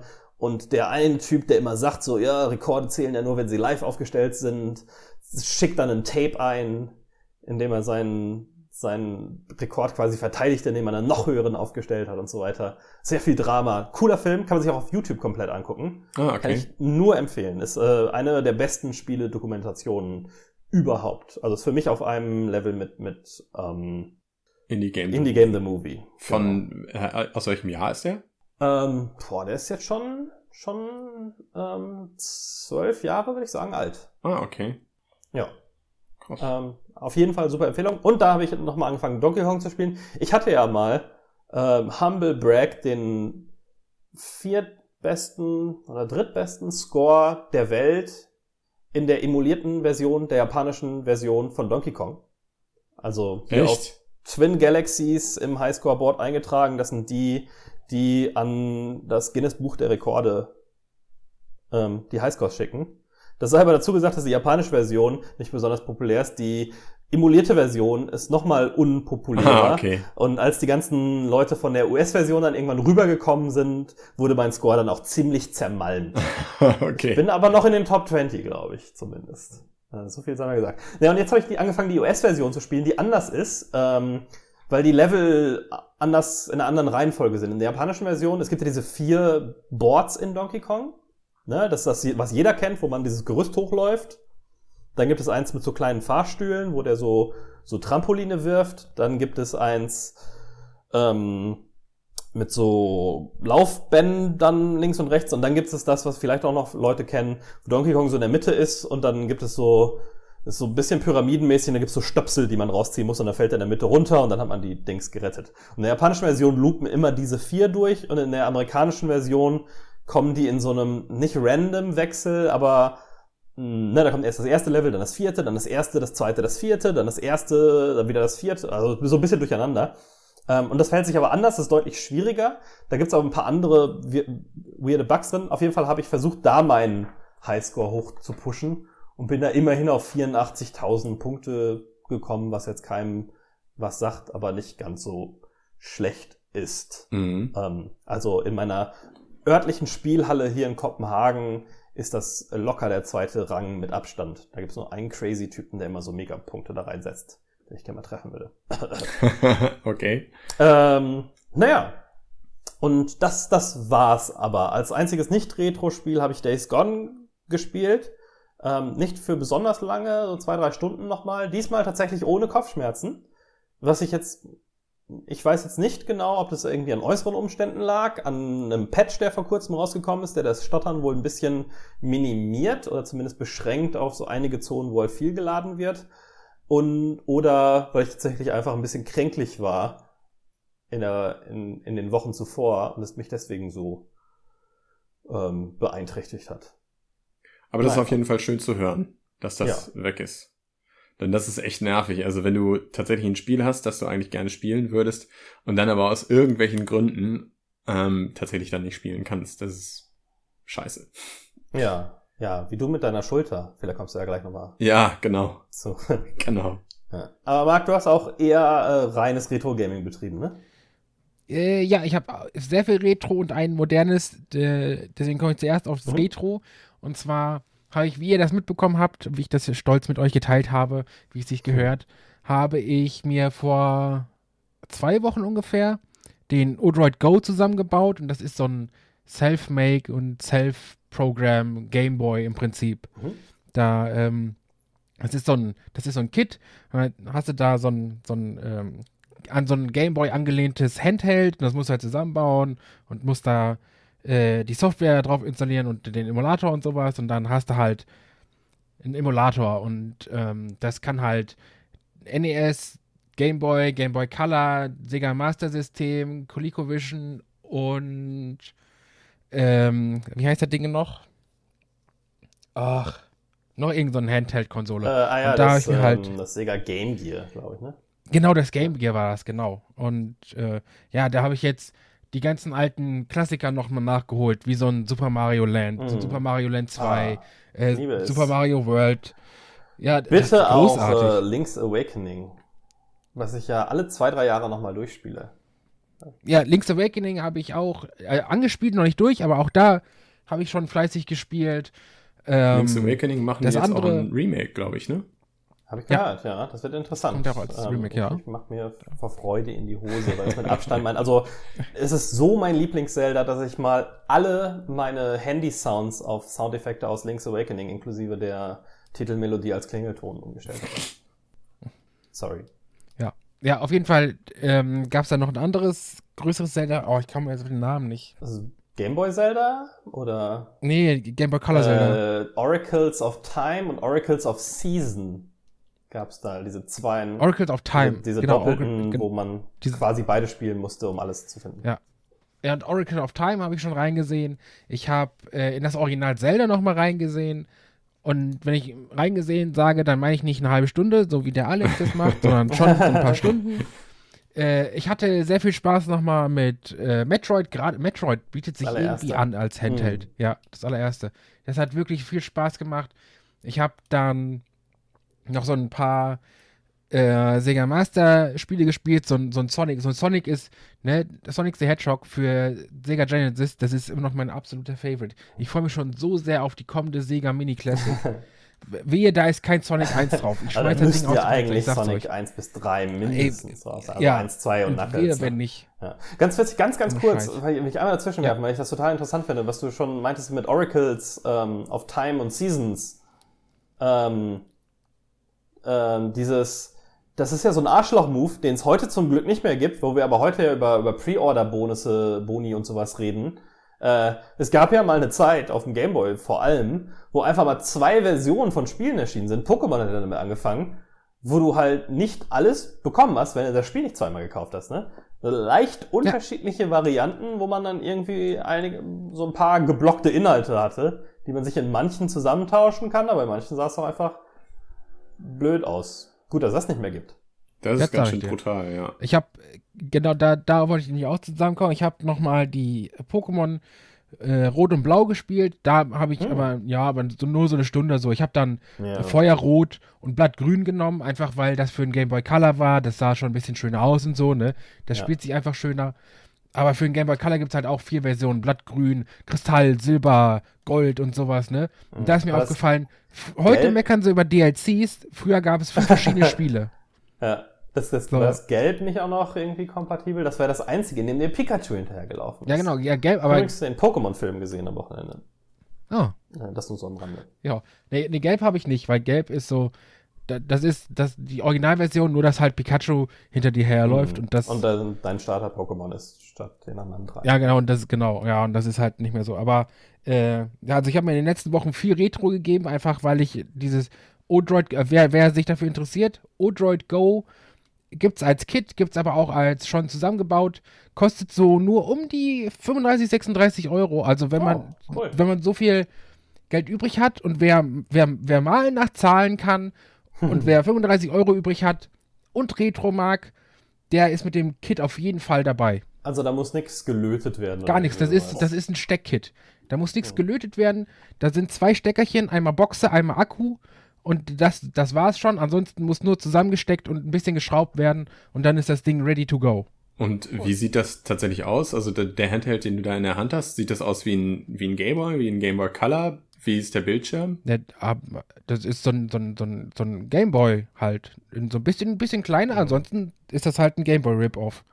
Okay. Und der, Ja, der aber Bildschirm ist so, so, so ein moderner LED halt, ne? Der sieht Mhm. gut aus, schön, schön, schön fluffig mit den Farben und so. Also, Im Vergleich zum Gameboy halt hauptsächlich mit Farbe und beleuchtet, ne? ja Ah, genau, Das hat, ist- hat Erinnern sich ja Leute nicht mehr, nicht mehr dran, dass der Gameboy-Bildschirm ja kein Licht Nee, ja. hatte. genau. Der musste ja von außen beleuchtet werden. Ja, das stimmt. Wenn er kein Licht gehabt hättest, war es das mit Spielen. Stimmt. Ja. Da gab es noch diesen Aufsatz, diesen Lupenaufsatz, der gleichzeitig auch eine Beleuchtung drin ja. hatte. Der war arschteuer und du hast ihn dir trotzdem Ja. geholt. Acht Batterien kamen nee, da nee, rein. Ich habe ich hab ihn mir nicht geholt. Aber es war wirklich arschteuer, ja. ja, acht Batterien hat das Ding gefressen. Hauptsache, du konntest nachts spielen. Ja, genau. Ja. Von deinen Bildern her würde ich sagen, sieht das Teil ein bisschen kleiner aus als Ja. der Original Gameboy. Ja, so- so Game aber Boy nicht Color. unbedingt- Ja, ja, genau. Nicht unbedingt der Bildschirm, sondern ja, der Ja, der ist aber auch nur ein Zentimeter dick oder so. Also das ist, von, Mhm. von der Größe her ist das ein bisschen größer wie ein normales, äh, wie so ein modernes Handy. Schaffe ich mir vielleicht Ja. mal an. Das ist ja ganz cool, so zum Mitnehmen, mal schnell auf einer Reise in die Tasche gesteckt, weil die Switch ist mir mittlerweile schon ein bisschen zu nervig manchmal, Mhm. die dann am, Ja, gerade also- im Flughafen immer wieder rauszukramen fürs Wenn du, wenn du so. größere Taschen hast, passt das Ding in deine Hosentasche. Es ist ultra Cool. leicht, es ist ultra dünn. Du kannst da, ne, je nachdem, was du für eine SD-Karte drin hast, kannst du dir da von fünf, Alles drauf. die, die fünf, sechs Systeme, die es kann, kannst du dir alles draufpacken. Ähm, Kopfhöreranschluss? Bitte? Kopfhöreranschluss? Kopfhörer, das, äh, nee, ich glaube nicht, aber du kannst halt muten. Ey, aber es ist schon ein Killfaktor für mich, glaube ich. Ja, ist auch, ist auch schade. Äh, aber Akkulaufzeit von irgendwie 15 Stunden, ne? Der eingebaute Akku, der, das ist ja so ein eingebauter Akku, da gibt es keine Batterien mehr. Da Ja. U über USB irgendwie zwei, drei Stunden und dann hält das Ding wieder 15 Stunden und alles. Also ich bin Ja. wirklich, wirklich begeistert von dem Teil, ohne Scheiß. Das ist schon Es- cool. Ja, eine, äh, eine dreieinhalb Millimeter Klinke für, für, für unsere Ohrstöpsel, das wird's für mich Ja, perfekt machen. Für die, für die Reise, ja, kann ich, kann ich verstehen, ja. Ja. Aber äh, auch die, die Buttons sind so schön clicky, ne? Wenn man da draufklickt, das ist dann so clicky, clicky und so. Es ist schon, das ist cool. Also ich, ich habe mich in dieses Ding wirklich, wirklich verliebt. Und deswegen habe ich in den letzten Wochen halt nur Retro gedaddelt und halt so ein Sonic Cool. the Hedgehog fürs Master-System, nochmal in Pokémon reingesehen, in Zelda nochmal reingesehen. Zelda habe ich zum Beispiel fünf oder sechs Stunden gespielt. Hier dieses Link's Awakening. Und bin Ja. so total begeistert. Und alles. Grandios. Das ist ein wirklich gutes Kann Spiel. ich, kann ich äh, nur empfehlen. Also jeder, der gerne Retro daddelt, Android Go holen und dann ab geht's. Für unterwegs, wenn man die Leute nerven will. Ja. Ja. Und das, äh, das einzige Moderne, was ich gespielt habe, und jetzt werde ich äh, Alex ein Herz erobern, ich habe Witcher durchgespielt. Mit, Nein. Mit, mitsamt, ja, mitsamt der DLCs. Ist nicht dein Ernst. Ja, doch. So, jetzt jeden Abend Wahnsinn. mal irgendwie ein, zwei Stunden gespielt. Die letzten Wochen habe ich durchgezogen. Und am Wochenende mal zwei, drei Stunden oder so. War geil. Nicht neidisch, muss ich sagen. Da Das bin ich war- auch neidisch. Richtig, richtig geil. Und das ist jedes Mal, wenn du denkst, okay, jetzt ist aber Schluss, jetzt kommt das Ende, dann kommt der nächste geile Twist, mit dem du nicht gerechnet hast. dann, weiß ich Krass. nicht, ich, ich habe jetzt irgendwie insgesamt 100 Stunden oder sowas gespielt. Ja. Und äh, das, das zweite DLC, das Blood and Wine, das ist ja nochmal eine ganz andere Schiene, ne? Wenn das ganze Spiel so wäre, also das komplette Spiel, dann, Alter, das ist großartig, dieses Add-on. Das ist einfach nur großartig. ja. Ich committe mich jetzt und hier, ich habe ein langes Wochenende, nicht dieses, sondern das darauffolgende. Vier Tage. Mhm. Und ich werde Witcher neu anfangen und durchspielen. Da bin ich gespannt. Das wirst du an einem, das wirst du an einem Vier-Tage-Wochenende wirst du das nicht schaffen. Ja, unterschätzt Du Falco. unterschätzt, Ja. wie, wie viel ich an einem Tag spielen kann. Wie, sagen wir, sagen wir, du spielst zehn Stunden an einem Tag. Ja. Dann sind es 40 Stunden. Da schaffst du Witcher 3 nicht. Ich will es ja nicht 100%, ich will es ja nur durchspielen. Ja, wenn er nur die Ähm. Hauptquest, dann geht das. Ich, ich bin mir nicht sicher. Oh, doch. Doch, doch. ich Aber- hab's ja auch geschafft. Aber ähm, hattest du noch was äh, anderes, Marc? Nee, ich hatte, ich hatte, ich hatte, es tut mir leid, Alex, ich hatte nur Zeit für Witcher mit allen DLCs. Und ganz viel Retro-Gaming hast du ja auch Und erzählt. Retro-Game, ja, aber das, das war ja meistens noch äh, irgendwie eine, eine Stunde im Bett oder so, ne? Ist halt ein Handheld. Ja. Das geht immer. Nee, aber, äh, hier Witcher, Witcher 3, ich kann nur noch mal wieder den, das Unscripted erwähnen. Da wurde schon viel gesagt. Mhm. Von daher, ich bin ein großer Witcher-Fan auf sofort. So, Ja. Das ist ein großartiges Spiel. Jetzt darfst du loslegen. Absolut. Ähm, ja, ich sag mal, äh, ich erzähl mal die Spiele, die ich gespielt habe, in chronologischer Reihenfolge, in der ich sie gespielt habe. Mhm. Äh, und, und versuche Retro-Brücke. Genau, ich versuche eine, eine Brücke zu unserer aktuellen Folge zu äh, schlagen. Es sind keine Retro-Spiele dabei. Ähm, ich habe als erstes gut los. Shadow of the Tomb Raider durchgespielt. Also ich habe nicht, äh, hab's nicht auf 100% gespielt. Das habe ich ja bei Rise of the Tomb Raider und bei dem Tomb Raider von 2013 noch gemacht wenn auch nicht direkt zu dem Zeitpunkt, wo ich die Kampagne durchgespielt habe. Aber das habe ich mhm. bei Shadow of the Tomb Raider jetzt nicht gemacht. Ähm, ich hatte ja vor einigen Folgen schon mal gesagt, dass ich es richtig, richtig scheiße finde. Ja. Ähm, weil auch von der Story viele Sachen einfach richtig kacke sind. Mm, ich muss sagen, das Spiel hat sich so ein bisschen rehabilitiert. Also ähm, ich hatte den Spielstand von damals, hatte ich weitergespielt und es kamen ein paar Sequenzen, die wirklich verdammt cool waren. Ähm, also ohne zu viel zu verraten, ähm, es gibt Sequenzen, das ist ja auch in den Trailern schon drinne, wo du eben nicht einfach nur rumläufst und Rätsel erfüllst und wo du auch nicht einfach nur rumläufst und Leute erschießt, sondern in Shadow of the Tomb Raider hast du auch so ein paar Sequenzen, wo du äh, so ein bisschen stealth-mäßig unterwegs bist. Also du versteckst dich dann in den, in den Blättern an der Seite oder, oder du ähm, versteckst dich im Gras auf dem, auf dem Boden. Und diese Sequenzen, davon gibt's nicht so viele, aber die sind tatsächlich doch auch sehr, sehr cool. Was ich nämlich auch gemacht habe, ist, dadurch, dass meine Schulter ja nach wie vor verletzt ist und ich einen Arm in der Schiene habe, ich kann immer noch nicht mit einer Maus spielen. Ich muss weiterhin nur mit Gamepad spielen und deswegen mhm. habe ich jetzt auch Shadow of the Tomb Raider statt mit der Maus weiter zu spielen, mit dem Gamepad gespielt und da fühlen sich diese Stealth-Sequenzen fühlen sich echt gut an.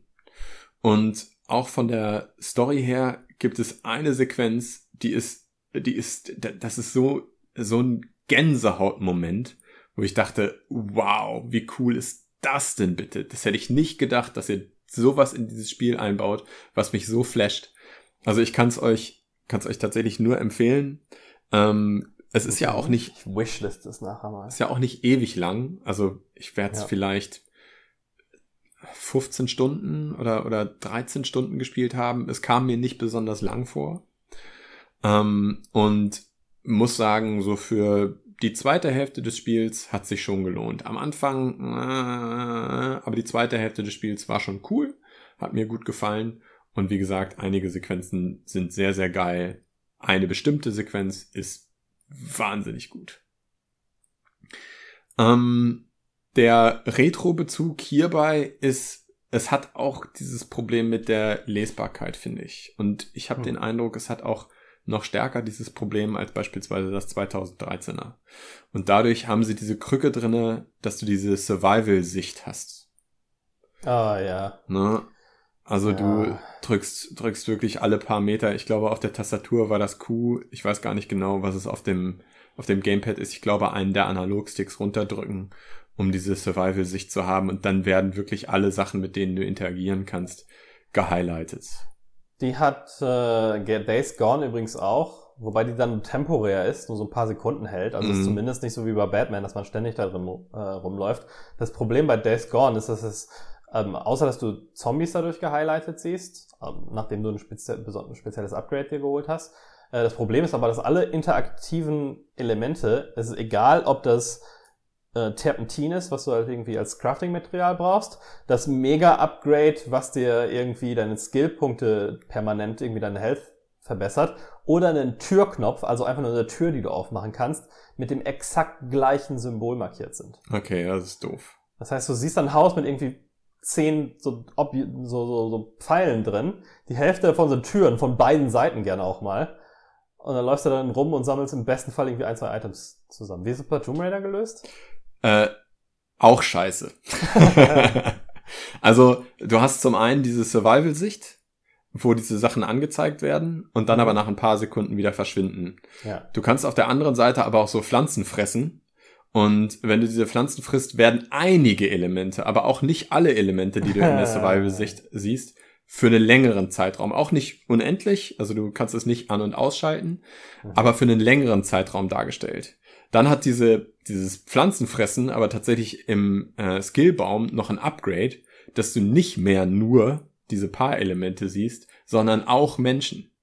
Trotzdem, selbst auf der auf äh, höchster Stufe ausgebauten Fertigkeit siehst du nicht genau die gleichen Sachen wie in dieser Survival-Sicht. Und das ist sowas von verwirrend und sowas von bescheuert Ja. gelöst. Also, keine Ahnung, ich habe es nicht verstanden.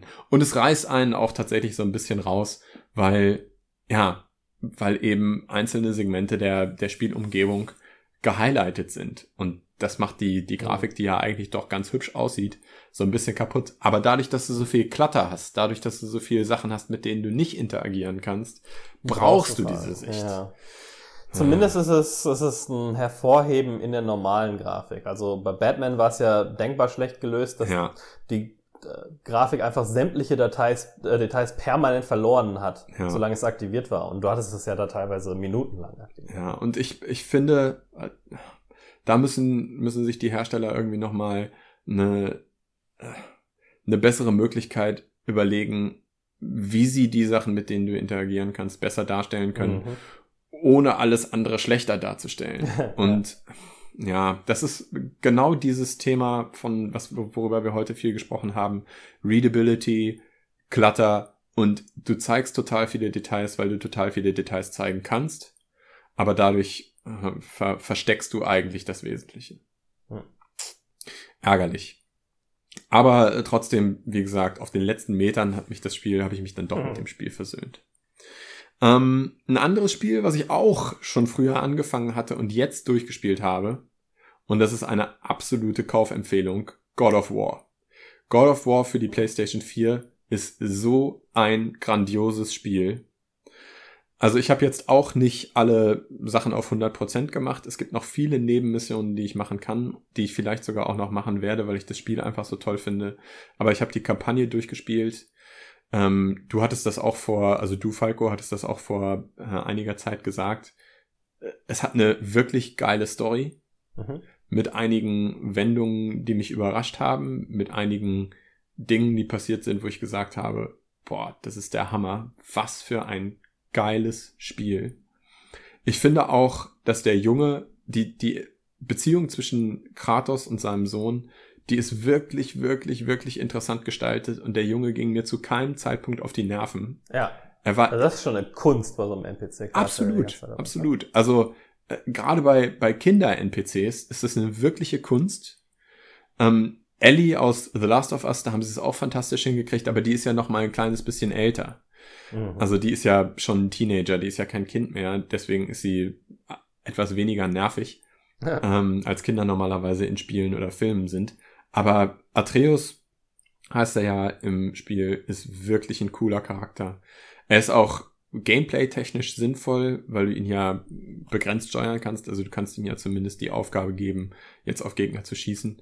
Und ja, also kann auch für sich selber sorgen. Du musst ihn nicht die ganze Zeit beschützen. Ist ein, ein rundum gelungenes Spiel. Marc, hattest du es auch schon gespielt? Äh, nein. Du meinst Also- jetzt das ganz Neue, ne? Das, das Allerneueste, was ja Von Ja, ja. 2018. Ja, nee, nö, nö, das ist doch nicht so mein Ding. Nö. Ah, schade. Also ich fand's, fand's wirklich fantastisch und ich kann's nur empfehlen und auch Leuten, denen Story wichtig ist, für die ist es ein, ein tolles Spiel. Ich kann es auch Leuten empfehlen, die mit den alten God of War Spielen nichts anfangen konnten. Ich So, jetzt kommen wir dem doch näher. Ich fand die nämlich alle nicht so gut. Ich habe, glaube ich, kein anderes God of War Spiel durchgespielt. Ich habe die alle mal so angespielt, aber zum Beispiel bei drei habe ich relativ schnell das Interesse verloren. Ich fand das Kampfsystem immer so, äh, die Story komplett uninteressant. Ähm, und das fand ich jetzt bei dem alles besser. ja. Ja. Also schon ein, es ist schon, es für, fügt zwar, es führt zwar quasi die Story vor, ich würde es aber trotzdem als Reboot bezeichnen. Ja. Oh, das, Das ist stimmt. doch Also gut. ich hab den, hab schon den Eindruck, ich habe keinen der vorherigen Teile gespielt, aber ich kenne so ein kleines bisschen die Story. Ich weiß so ein kleines bisschen, was passiert über Let's Plays und über Unterhaltungen mit Freunden. Ähm, das hilft schon an der einen oder anderen Stelle, wenn man zumindest so ein kleines bisschen ein Verständnis von dem Universum hat, aber es ist nicht nötig. Ja, ja glaube ich auch, absolut. Ähm, ich würde sogar behaupten, von diesen Third-Person-Kampfspielen, also Bayonetta und Devil May Cry und so weiter, ähm, ist es, glaube ich, das, das Beste. Ja, das, das kann ich nicht beurteilen, aber das hört sich plausibel an, ja. Auch das einzige, außer jetzt den ganz, ganz frühen Devil May Cry Spielen, was ich je durchgespielt habe. Hat ein bisschen langsameres Pacing, aber die Story alleine macht es so interessant, dass man weiterspielen will. Mhm. Die quasi offene Welt ähm, ist offen genug, dass man sich so fühlt, als könnte man machen, was man will, aber gleitet genug, dass es halt nicht. Es gibt so ein paar, paar Hänger zwischendrin, aber es ist halt nie so wirklich leer und träge. Ja, Ähm, und Set Pieces, die einfach ja, ja. phänomenal sind. Auf jeden Fall. Und die Brücke zu Retro, sie haben auch so ein bisschen das Problem mit der Lesbarkeit, finde ich. Sie lösen das etwas geschickter, aber das kannst du natürlich in so einem mythologischen, in so einem Fantasy-Setting kannst du das auch leichter machen. Die Items, mit denen du interagieren kannst, die haben so eine kleine Lichtsäule. Diese Lichtsäule geht Mhm. Kratos vielleicht bis zum Gürtel oder so. Ähm, und sie sind auch in unterschiedlichen Farben, diese Lichtsäulen, damit du relativ einfach erkennen kannst, was nun das Item ist, was da rumliegt. Aber manchmal Außer, ich, dass ich farbenblind bin und die gelben und grünen nicht auseinanderhalten kann. ähm, ich habe ja auch so eine Rot-Grün-Schwäche, aber das ging bei mir tatsächlich ganz gut. Also das war, war nicht mein Hauptproblem, aber ich sehe, wie das ein Problem sein kann, ja, auf jeden Fall. Nee, ich hatte eher ein Problem ähm, mit der Lesbarkeit, so, wo kann ich jetzt tatsächlich hinspringen? Oder Ja, ja, ja. ähm, welchen Pfad kann ich jetzt tatsächlich noch weitergehen? Vor allen Dingen, wenn man sich überlegt, dass ich ja auch viel Assassin's Creed Odyssey in der Zwischenzeit gespielt hatte. Und da kannst du ja wirklich überall hin. Du kannst auf alles draufklettern. Und Mhm. manchmal ist nicht so richtig klar, warum Kratos jetzt über den Stein nicht rübergehen kann. Hm. Er kann ja auch nicht, er kann ausweichen, aber er kann nicht springen. Und das haben ja auch einige Leute kritisiert. Was allerdings auch noch ganz gut die Brücke zum Retro schlägt, ist, ähm, ich habe so ein bisschen den Eindruck, dass man bei God of War einen gewissen Feature Creep, was seine Moves hat, an, äh, also hat, äh, was seine Moves angeht hat. Du hast nämlich wirklich extrem viele unterschiedliche Moves in diesem Spiel. Einige Mhm. werden dann ausgelöst, indem du lange eine der Tasten gedrückt hältst. Einige werden ausgelöst, indem du die Schlagentaste nach dem Sprinten auslöst. Einige werden ausgelöst, wenn du ausweichst und dann die Schlagentaste drückst. Und du hast ja schon mal zwei verschiedene Schlagentasten. Ähm, dann gibt es noch unterschiedliche Angriffe, die ausgelöst werden, wenn du einmal kurz in deiner Combo eine Pause machst. ja. Und dann hast du noch ganz viele Sonderfähigkeiten, die du sogar tatsächlich nur in Truhen findest. Hm. Also diese sogenannten Runenangriffe, Ja. wo es auch, ich weiß gar nicht genau, für, für den leichten und den schweren Angriff ungefähr zehn unterschiedliche gibt. Und äh, das ist, ah, da, da war ich manchmal so ein bisschen verloren und habe mir gedacht, ey Leute, ganz im Ernst, diese Vielfalt ist doch gar nicht nötig. Ja, man sieht, was für geile Animationen ihr machen könnt. Aber wie groß ist der Unterschied zwischen Runenattacke 1 und Runenattacke Ja, ja. 2 jetzt wirklich? Plus nochmal unterschiedliche Waffen auch nochmal dazu, ne? Ja. Später im Spiel zumindest. Ja. Naja, wie dem auch sei, trotzdem eine absolute Kaufempfehlung, großartiges Spiel. Ich hatte wirklich extrem viel Spaß daran. ja, kann ich nur zustimmen. Als ich damit durch war, habe ich euch ja auch geschrieben, so, nächstes Spiel wird jetzt Shadow of the Colossus. Ja. Und Ähm, ja, naja. Äh, Sag nichts Falsches, Alex. Es ist- es ist ein kann ich dich, kann ich dich hier kicken in unserem es ist ein Aufnahme? wahnsinnig gutes Spiel. Es ist ein wirklich grandioses Spiel. Ja, ja. Aber nicht Aber- für mich. Ah. Nicht für mich. Ich habe die ersten drei Kolossi äh, habe ich tatsächlich gespielt und habe dann gemerkt, wenn ich das jetzt weiterspiele, dann wird es mich nerven. Und ich will eigentlich nicht, dass es mich nervt. Deswegen habe ich was gemacht, was ich ja in der Vergangenheit schon hin und wieder gemacht habe. Ich habe mir das komplette Spiel im Let's Play angeschaut.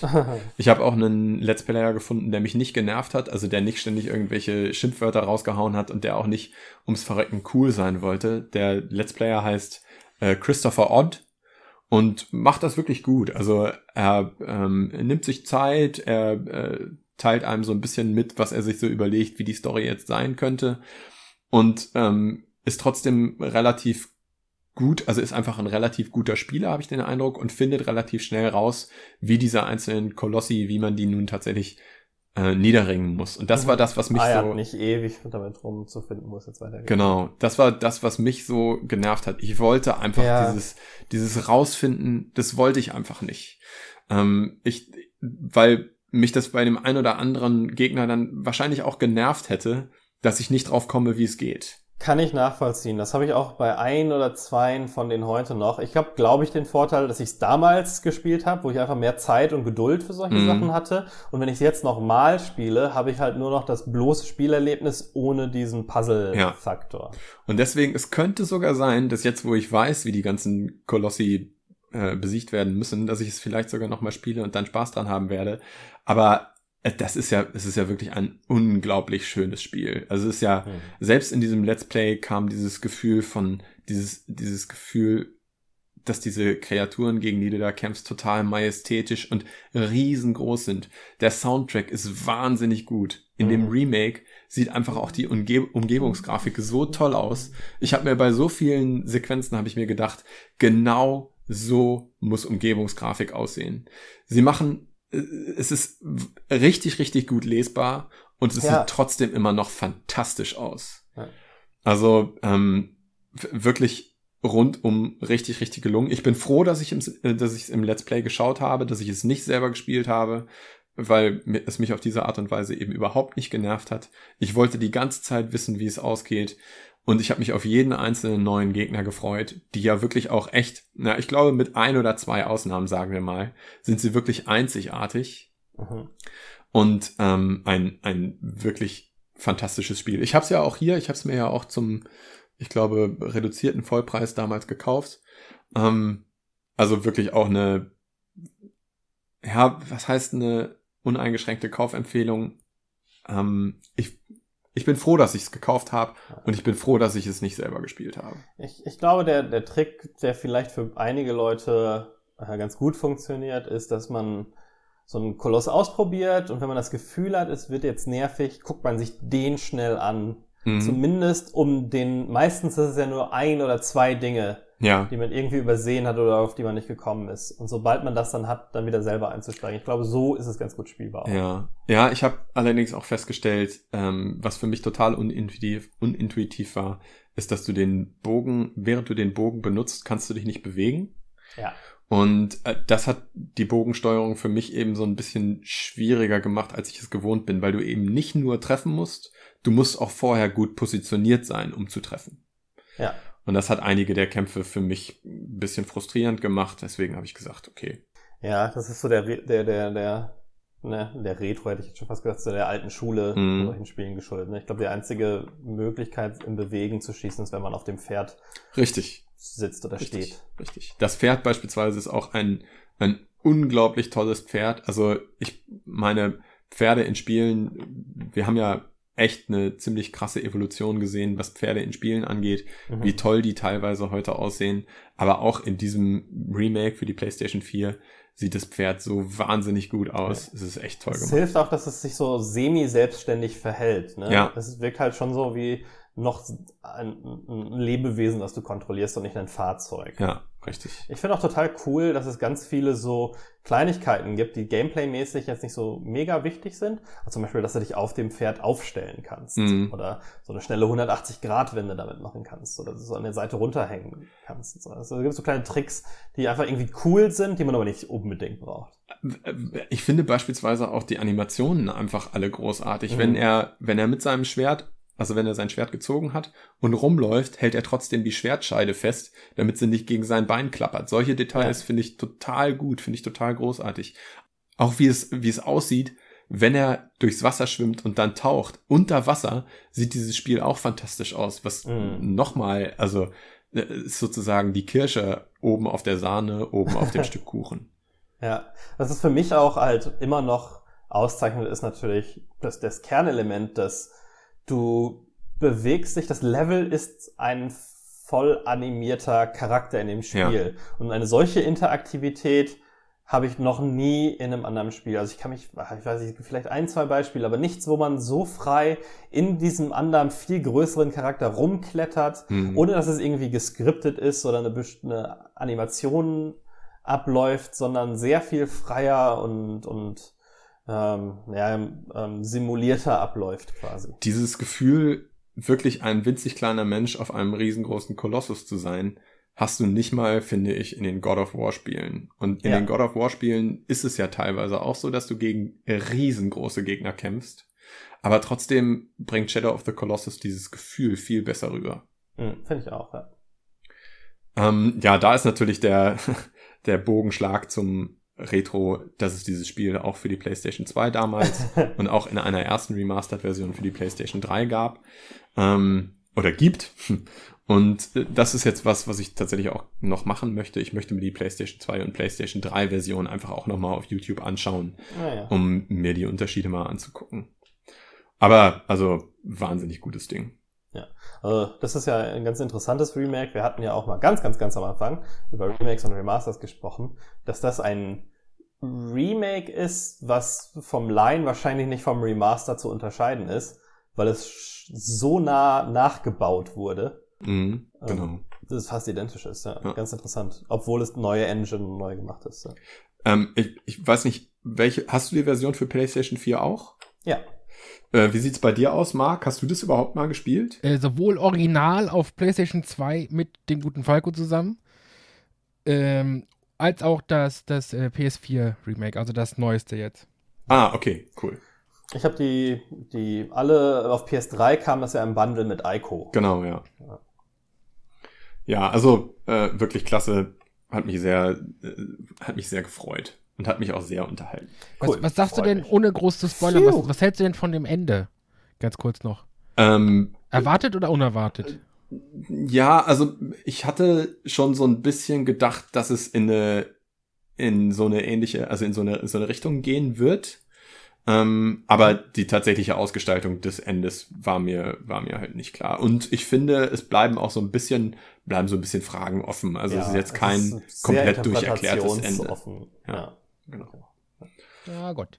So, danach. Unser Story- Unser Story-Experte hat also approved. Gut. Ja. Danach, du hast doch gerade irgendwie vor ein paar Tagen gesagt, das hast du ja nochmal schnell durchgezogen. ja, also das ist ja auch, das, das muss man ja auch sagen, es ist, äh, es ist nicht so lange, dass es langweilig wird. Ja. Ne? Also ich könnte mir vorstellen, wenn es mehr als 16 Kolossi wären, dann könnte es irgendwann langweilig werden. Das ist schon so eine ganz gute Zahl. Ja, finde ich auch. Ähm, insofern konnte ich das auch relativ schnell durchziehen. Es ist auch, das Angenehme ist für mich natürlich auch, ich, äh, Sachen im Let's Play zu gucken, ist jetzt auch gerade mit meiner Schulter ähm, angenehmer, als ich, wenn ich, wenn ich selber die ganze Zeit das Gamepad Mhm. halten muss. Das geht auch nicht unbegrenzt lange. So, und jetzt, jetzt kommt das, was wir so sehr lieben.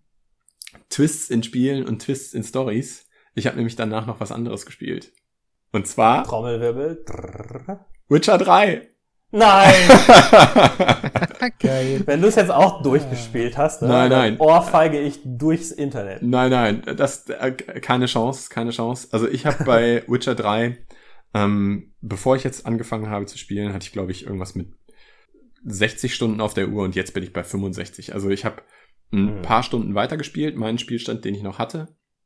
Ich bin noch weit vom Ende des Hauptspiels entfernt, freue mich aber auch jetzt schon auf die Erweiterungen, weil ich glaube, die Erweiterungen machen etwas besser, was das Hauptspiel, finde ich, nicht so geil Ja. macht. Erweiterungen, ohne Scheiß, äh, tut mir leid, dass ich hier unterbrechen muss, aber die Ja. Erweiterungen sind nochmal viel geiler als das Hauptspiel. Das Die glaube ich nämlich viel mehr auch. Spaß. Das glaube ich Vor nämlich allem- auch. Vor allem Blood and Wine. Du wirst dich komplett verlieben in dieses DLC. Ja. Ich glaube, ich habe die gar nicht. Äh, Die sind ja auch, also der, die, die sind ja auch, schon wenn sie nicht runtergesetzt sind, sind sie, glaube ich, nicht mehr so arg teuer. Ja, ja. Ähm, das ist ja, das ist mir ja schon bei der Erweiterung von Assassin's Creed Odyssey aufgefallen, dass ich es eigentlich geiler finde, wenn das so ein kleines bisschen ein abgeschlossener, abgeschlossenerer Bereich ist.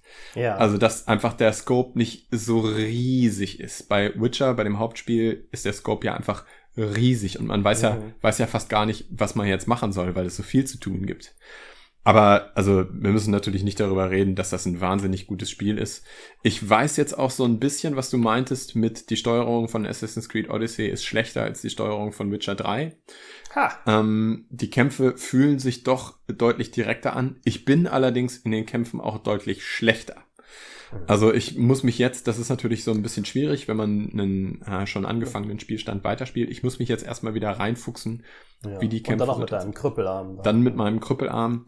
Das ist nicht so ganz einfach, aber ich bin, mein Charakter ist glaube ich Level 22 und ich hatte noch ein paar Quests offen. So, ich sag jetzt mal bummelig Level 10 bis 16 oder so.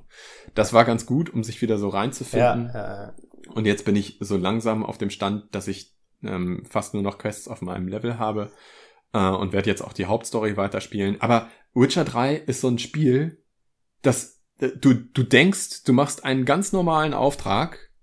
Du hast ja diese Witcher-Aufträge, wo du eigentlich nur ein Monster zur Strecke bringen sollst. Und auf einmal äh, entwickelt sich daraus was völlig anderes. ja. Und das was ist irgendwie schon- auch 14 Stunden später im Spiel dann nochmal weitergeführt Ja, wird. und das ist schon echt großartig.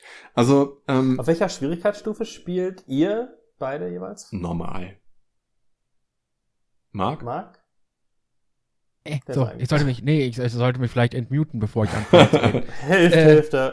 Ich habe, ich hab's auf, ich muss ganz ehrlich sagen, ich habe es auf Easy gespielt, Mhm. weil ich ähm, gerade bei solchen, bei solchen großen Spielen, wo es wirklich auf die Story uns ankommt, wenn du, wenn du da häufig drauf gehst und immer wieder von vorne anfängst und immer wieder von vorne anfängst, das macht diese Stimmung und die Atmosphäre kaputt. Mhm. Bei so einem Dark Souls ist es egal, da hast du keine Story, da hast du keine Atmosphäre und so, da kannst du ruhig sterben, wie du willst.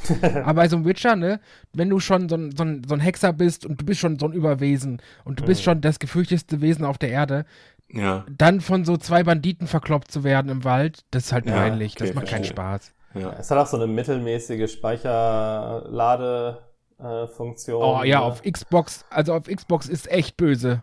ja. Das, äh, das Laden dauert lange. Also ich spiel's mit Gamepad, aber auf dem PC und ähm, deswegen drücke ich eben alle paar Minuten auf F5 Ja, und damit äh, kannst du schnell speichern. Da ist, da ist meine, da war meine Geizigkeit drin. Ich hätte mir auf dem PC die DLCs für irgendwie 17 Euro oder 18 Euro insgesamt holen können. Ja. Oder aber auf der Xbox One für 12 Euro das komplett, die komplette GOTY Edition. Und da habe ich halt Okay. für, für Xbox Mhm. One für 12 Euro zugegriffen, weil Ja. da war ich einfach Schotte.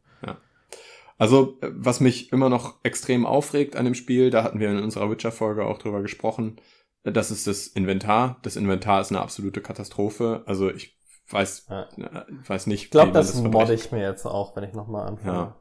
Ja, ich, wenn du, wenn du tatsächlich anfängst äh, und ein paar schöne Mods findest, können wir auch gerne nochmal schnacken.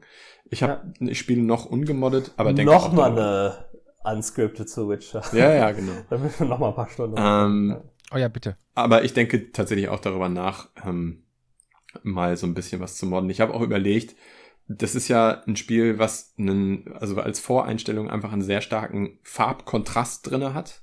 Mhm. Und dadurch sieht es manchmal ein bisschen merkwürdig aus. Ich überlege, ob ich das, ob ich das auch gemoddet kriege. Ich glaube, dafür gibt es auch, gibt's auch schon entsprechende Einstellungen. Du möchtest du einfach, dass das wie deine anderen modernen Triple H-Spiele brau in grau aussieht. Naja, äh, Ich möchte, dass es, dass es wieder etwas besser lesbar wird. Denn Mm, durch diese, ja. durch diesen Kontrast wird es manchmal auch ein bisschen schwierig. Du hast allerdings auch diese Witcher-Sicht und damit werden dann Dinge angezeigt, die du looten kannst. Hm. Ja. Naja, ob das jetzt toll ist oder nicht. Naja, und was natürlich auch ein bisschen merkwürdig ist, gerade wenn du von Assassin's Creed Odyssey kommst, genau das gleiche wie bei God of War. Ich verstehe manchmal nicht, warum er einfach über diesen Stein nicht drüber gehen kann. Das, Ja. Also normalerweise müsste er doch in der Lage sein, senkrechte Wände hochzuklettern, aber er ist eben kein Assassine. Ähm, ich ich finde es so interessant. Eigentlich haben sie für Assassin's Creed Odyssey doch total viel von Witcher übernommen. Warum kriegen sie es nicht hin, dass die Missionen sich so wertig anfühlen wie bei Witcher 3? Die Schablone ist doch da. Also äh, die selbst der der belangloseste Nebencharakter bei Witcher fühlt sich mehr wie ein Mensch an, wie die Hauptfiguren in einem Assassin's Creed. Und das ist das Gut, ist dass du das sagst und nicht ich. ja, das ist ganz, ganz merkwürdig. Ne? Also es liegt auch gar nicht an der Mimik oder so. Die, die Figuren nach heutigen Maßstäben sind die Figuren in Witcher 3, abgesehen von Geralt natürlich, doch irgendwie eher hölzern. Aber trotzdem, sie, sie wirken viel, viel nachvollziehbarer und ihre Motive sind viel einleuchtender als alles, was man so in einem Assassin's Creed Origins oder Odyssey vorgesetzt bekommt. Da können wir ja im Detail nochmal in der Witcher 3 Superfolge sprechen, die sich hier gerade so ein bisschen anbraut. Oh ja, bitte Ja. lass uns da wirklich machen. Ich hab da ja, gerne. Also ich werde ähm, ich werde jetzt tatsächlich auch mit Volldampf versuchen weiterzuspielen und ich habe das ja schon mal gesagt, aber ich versuche wirklich ich versuche jetzt durchzukommen. Also ich habe gerade auch nichts anderes mehr auf meiner Liste. Alles klar. Gut, ja, dann ähm, freue ich mich aufs nächste Mal, wenn ich dann mit Schande zugeben muss, dass ich dann doch nur anderthalb Stunden gespielt habe.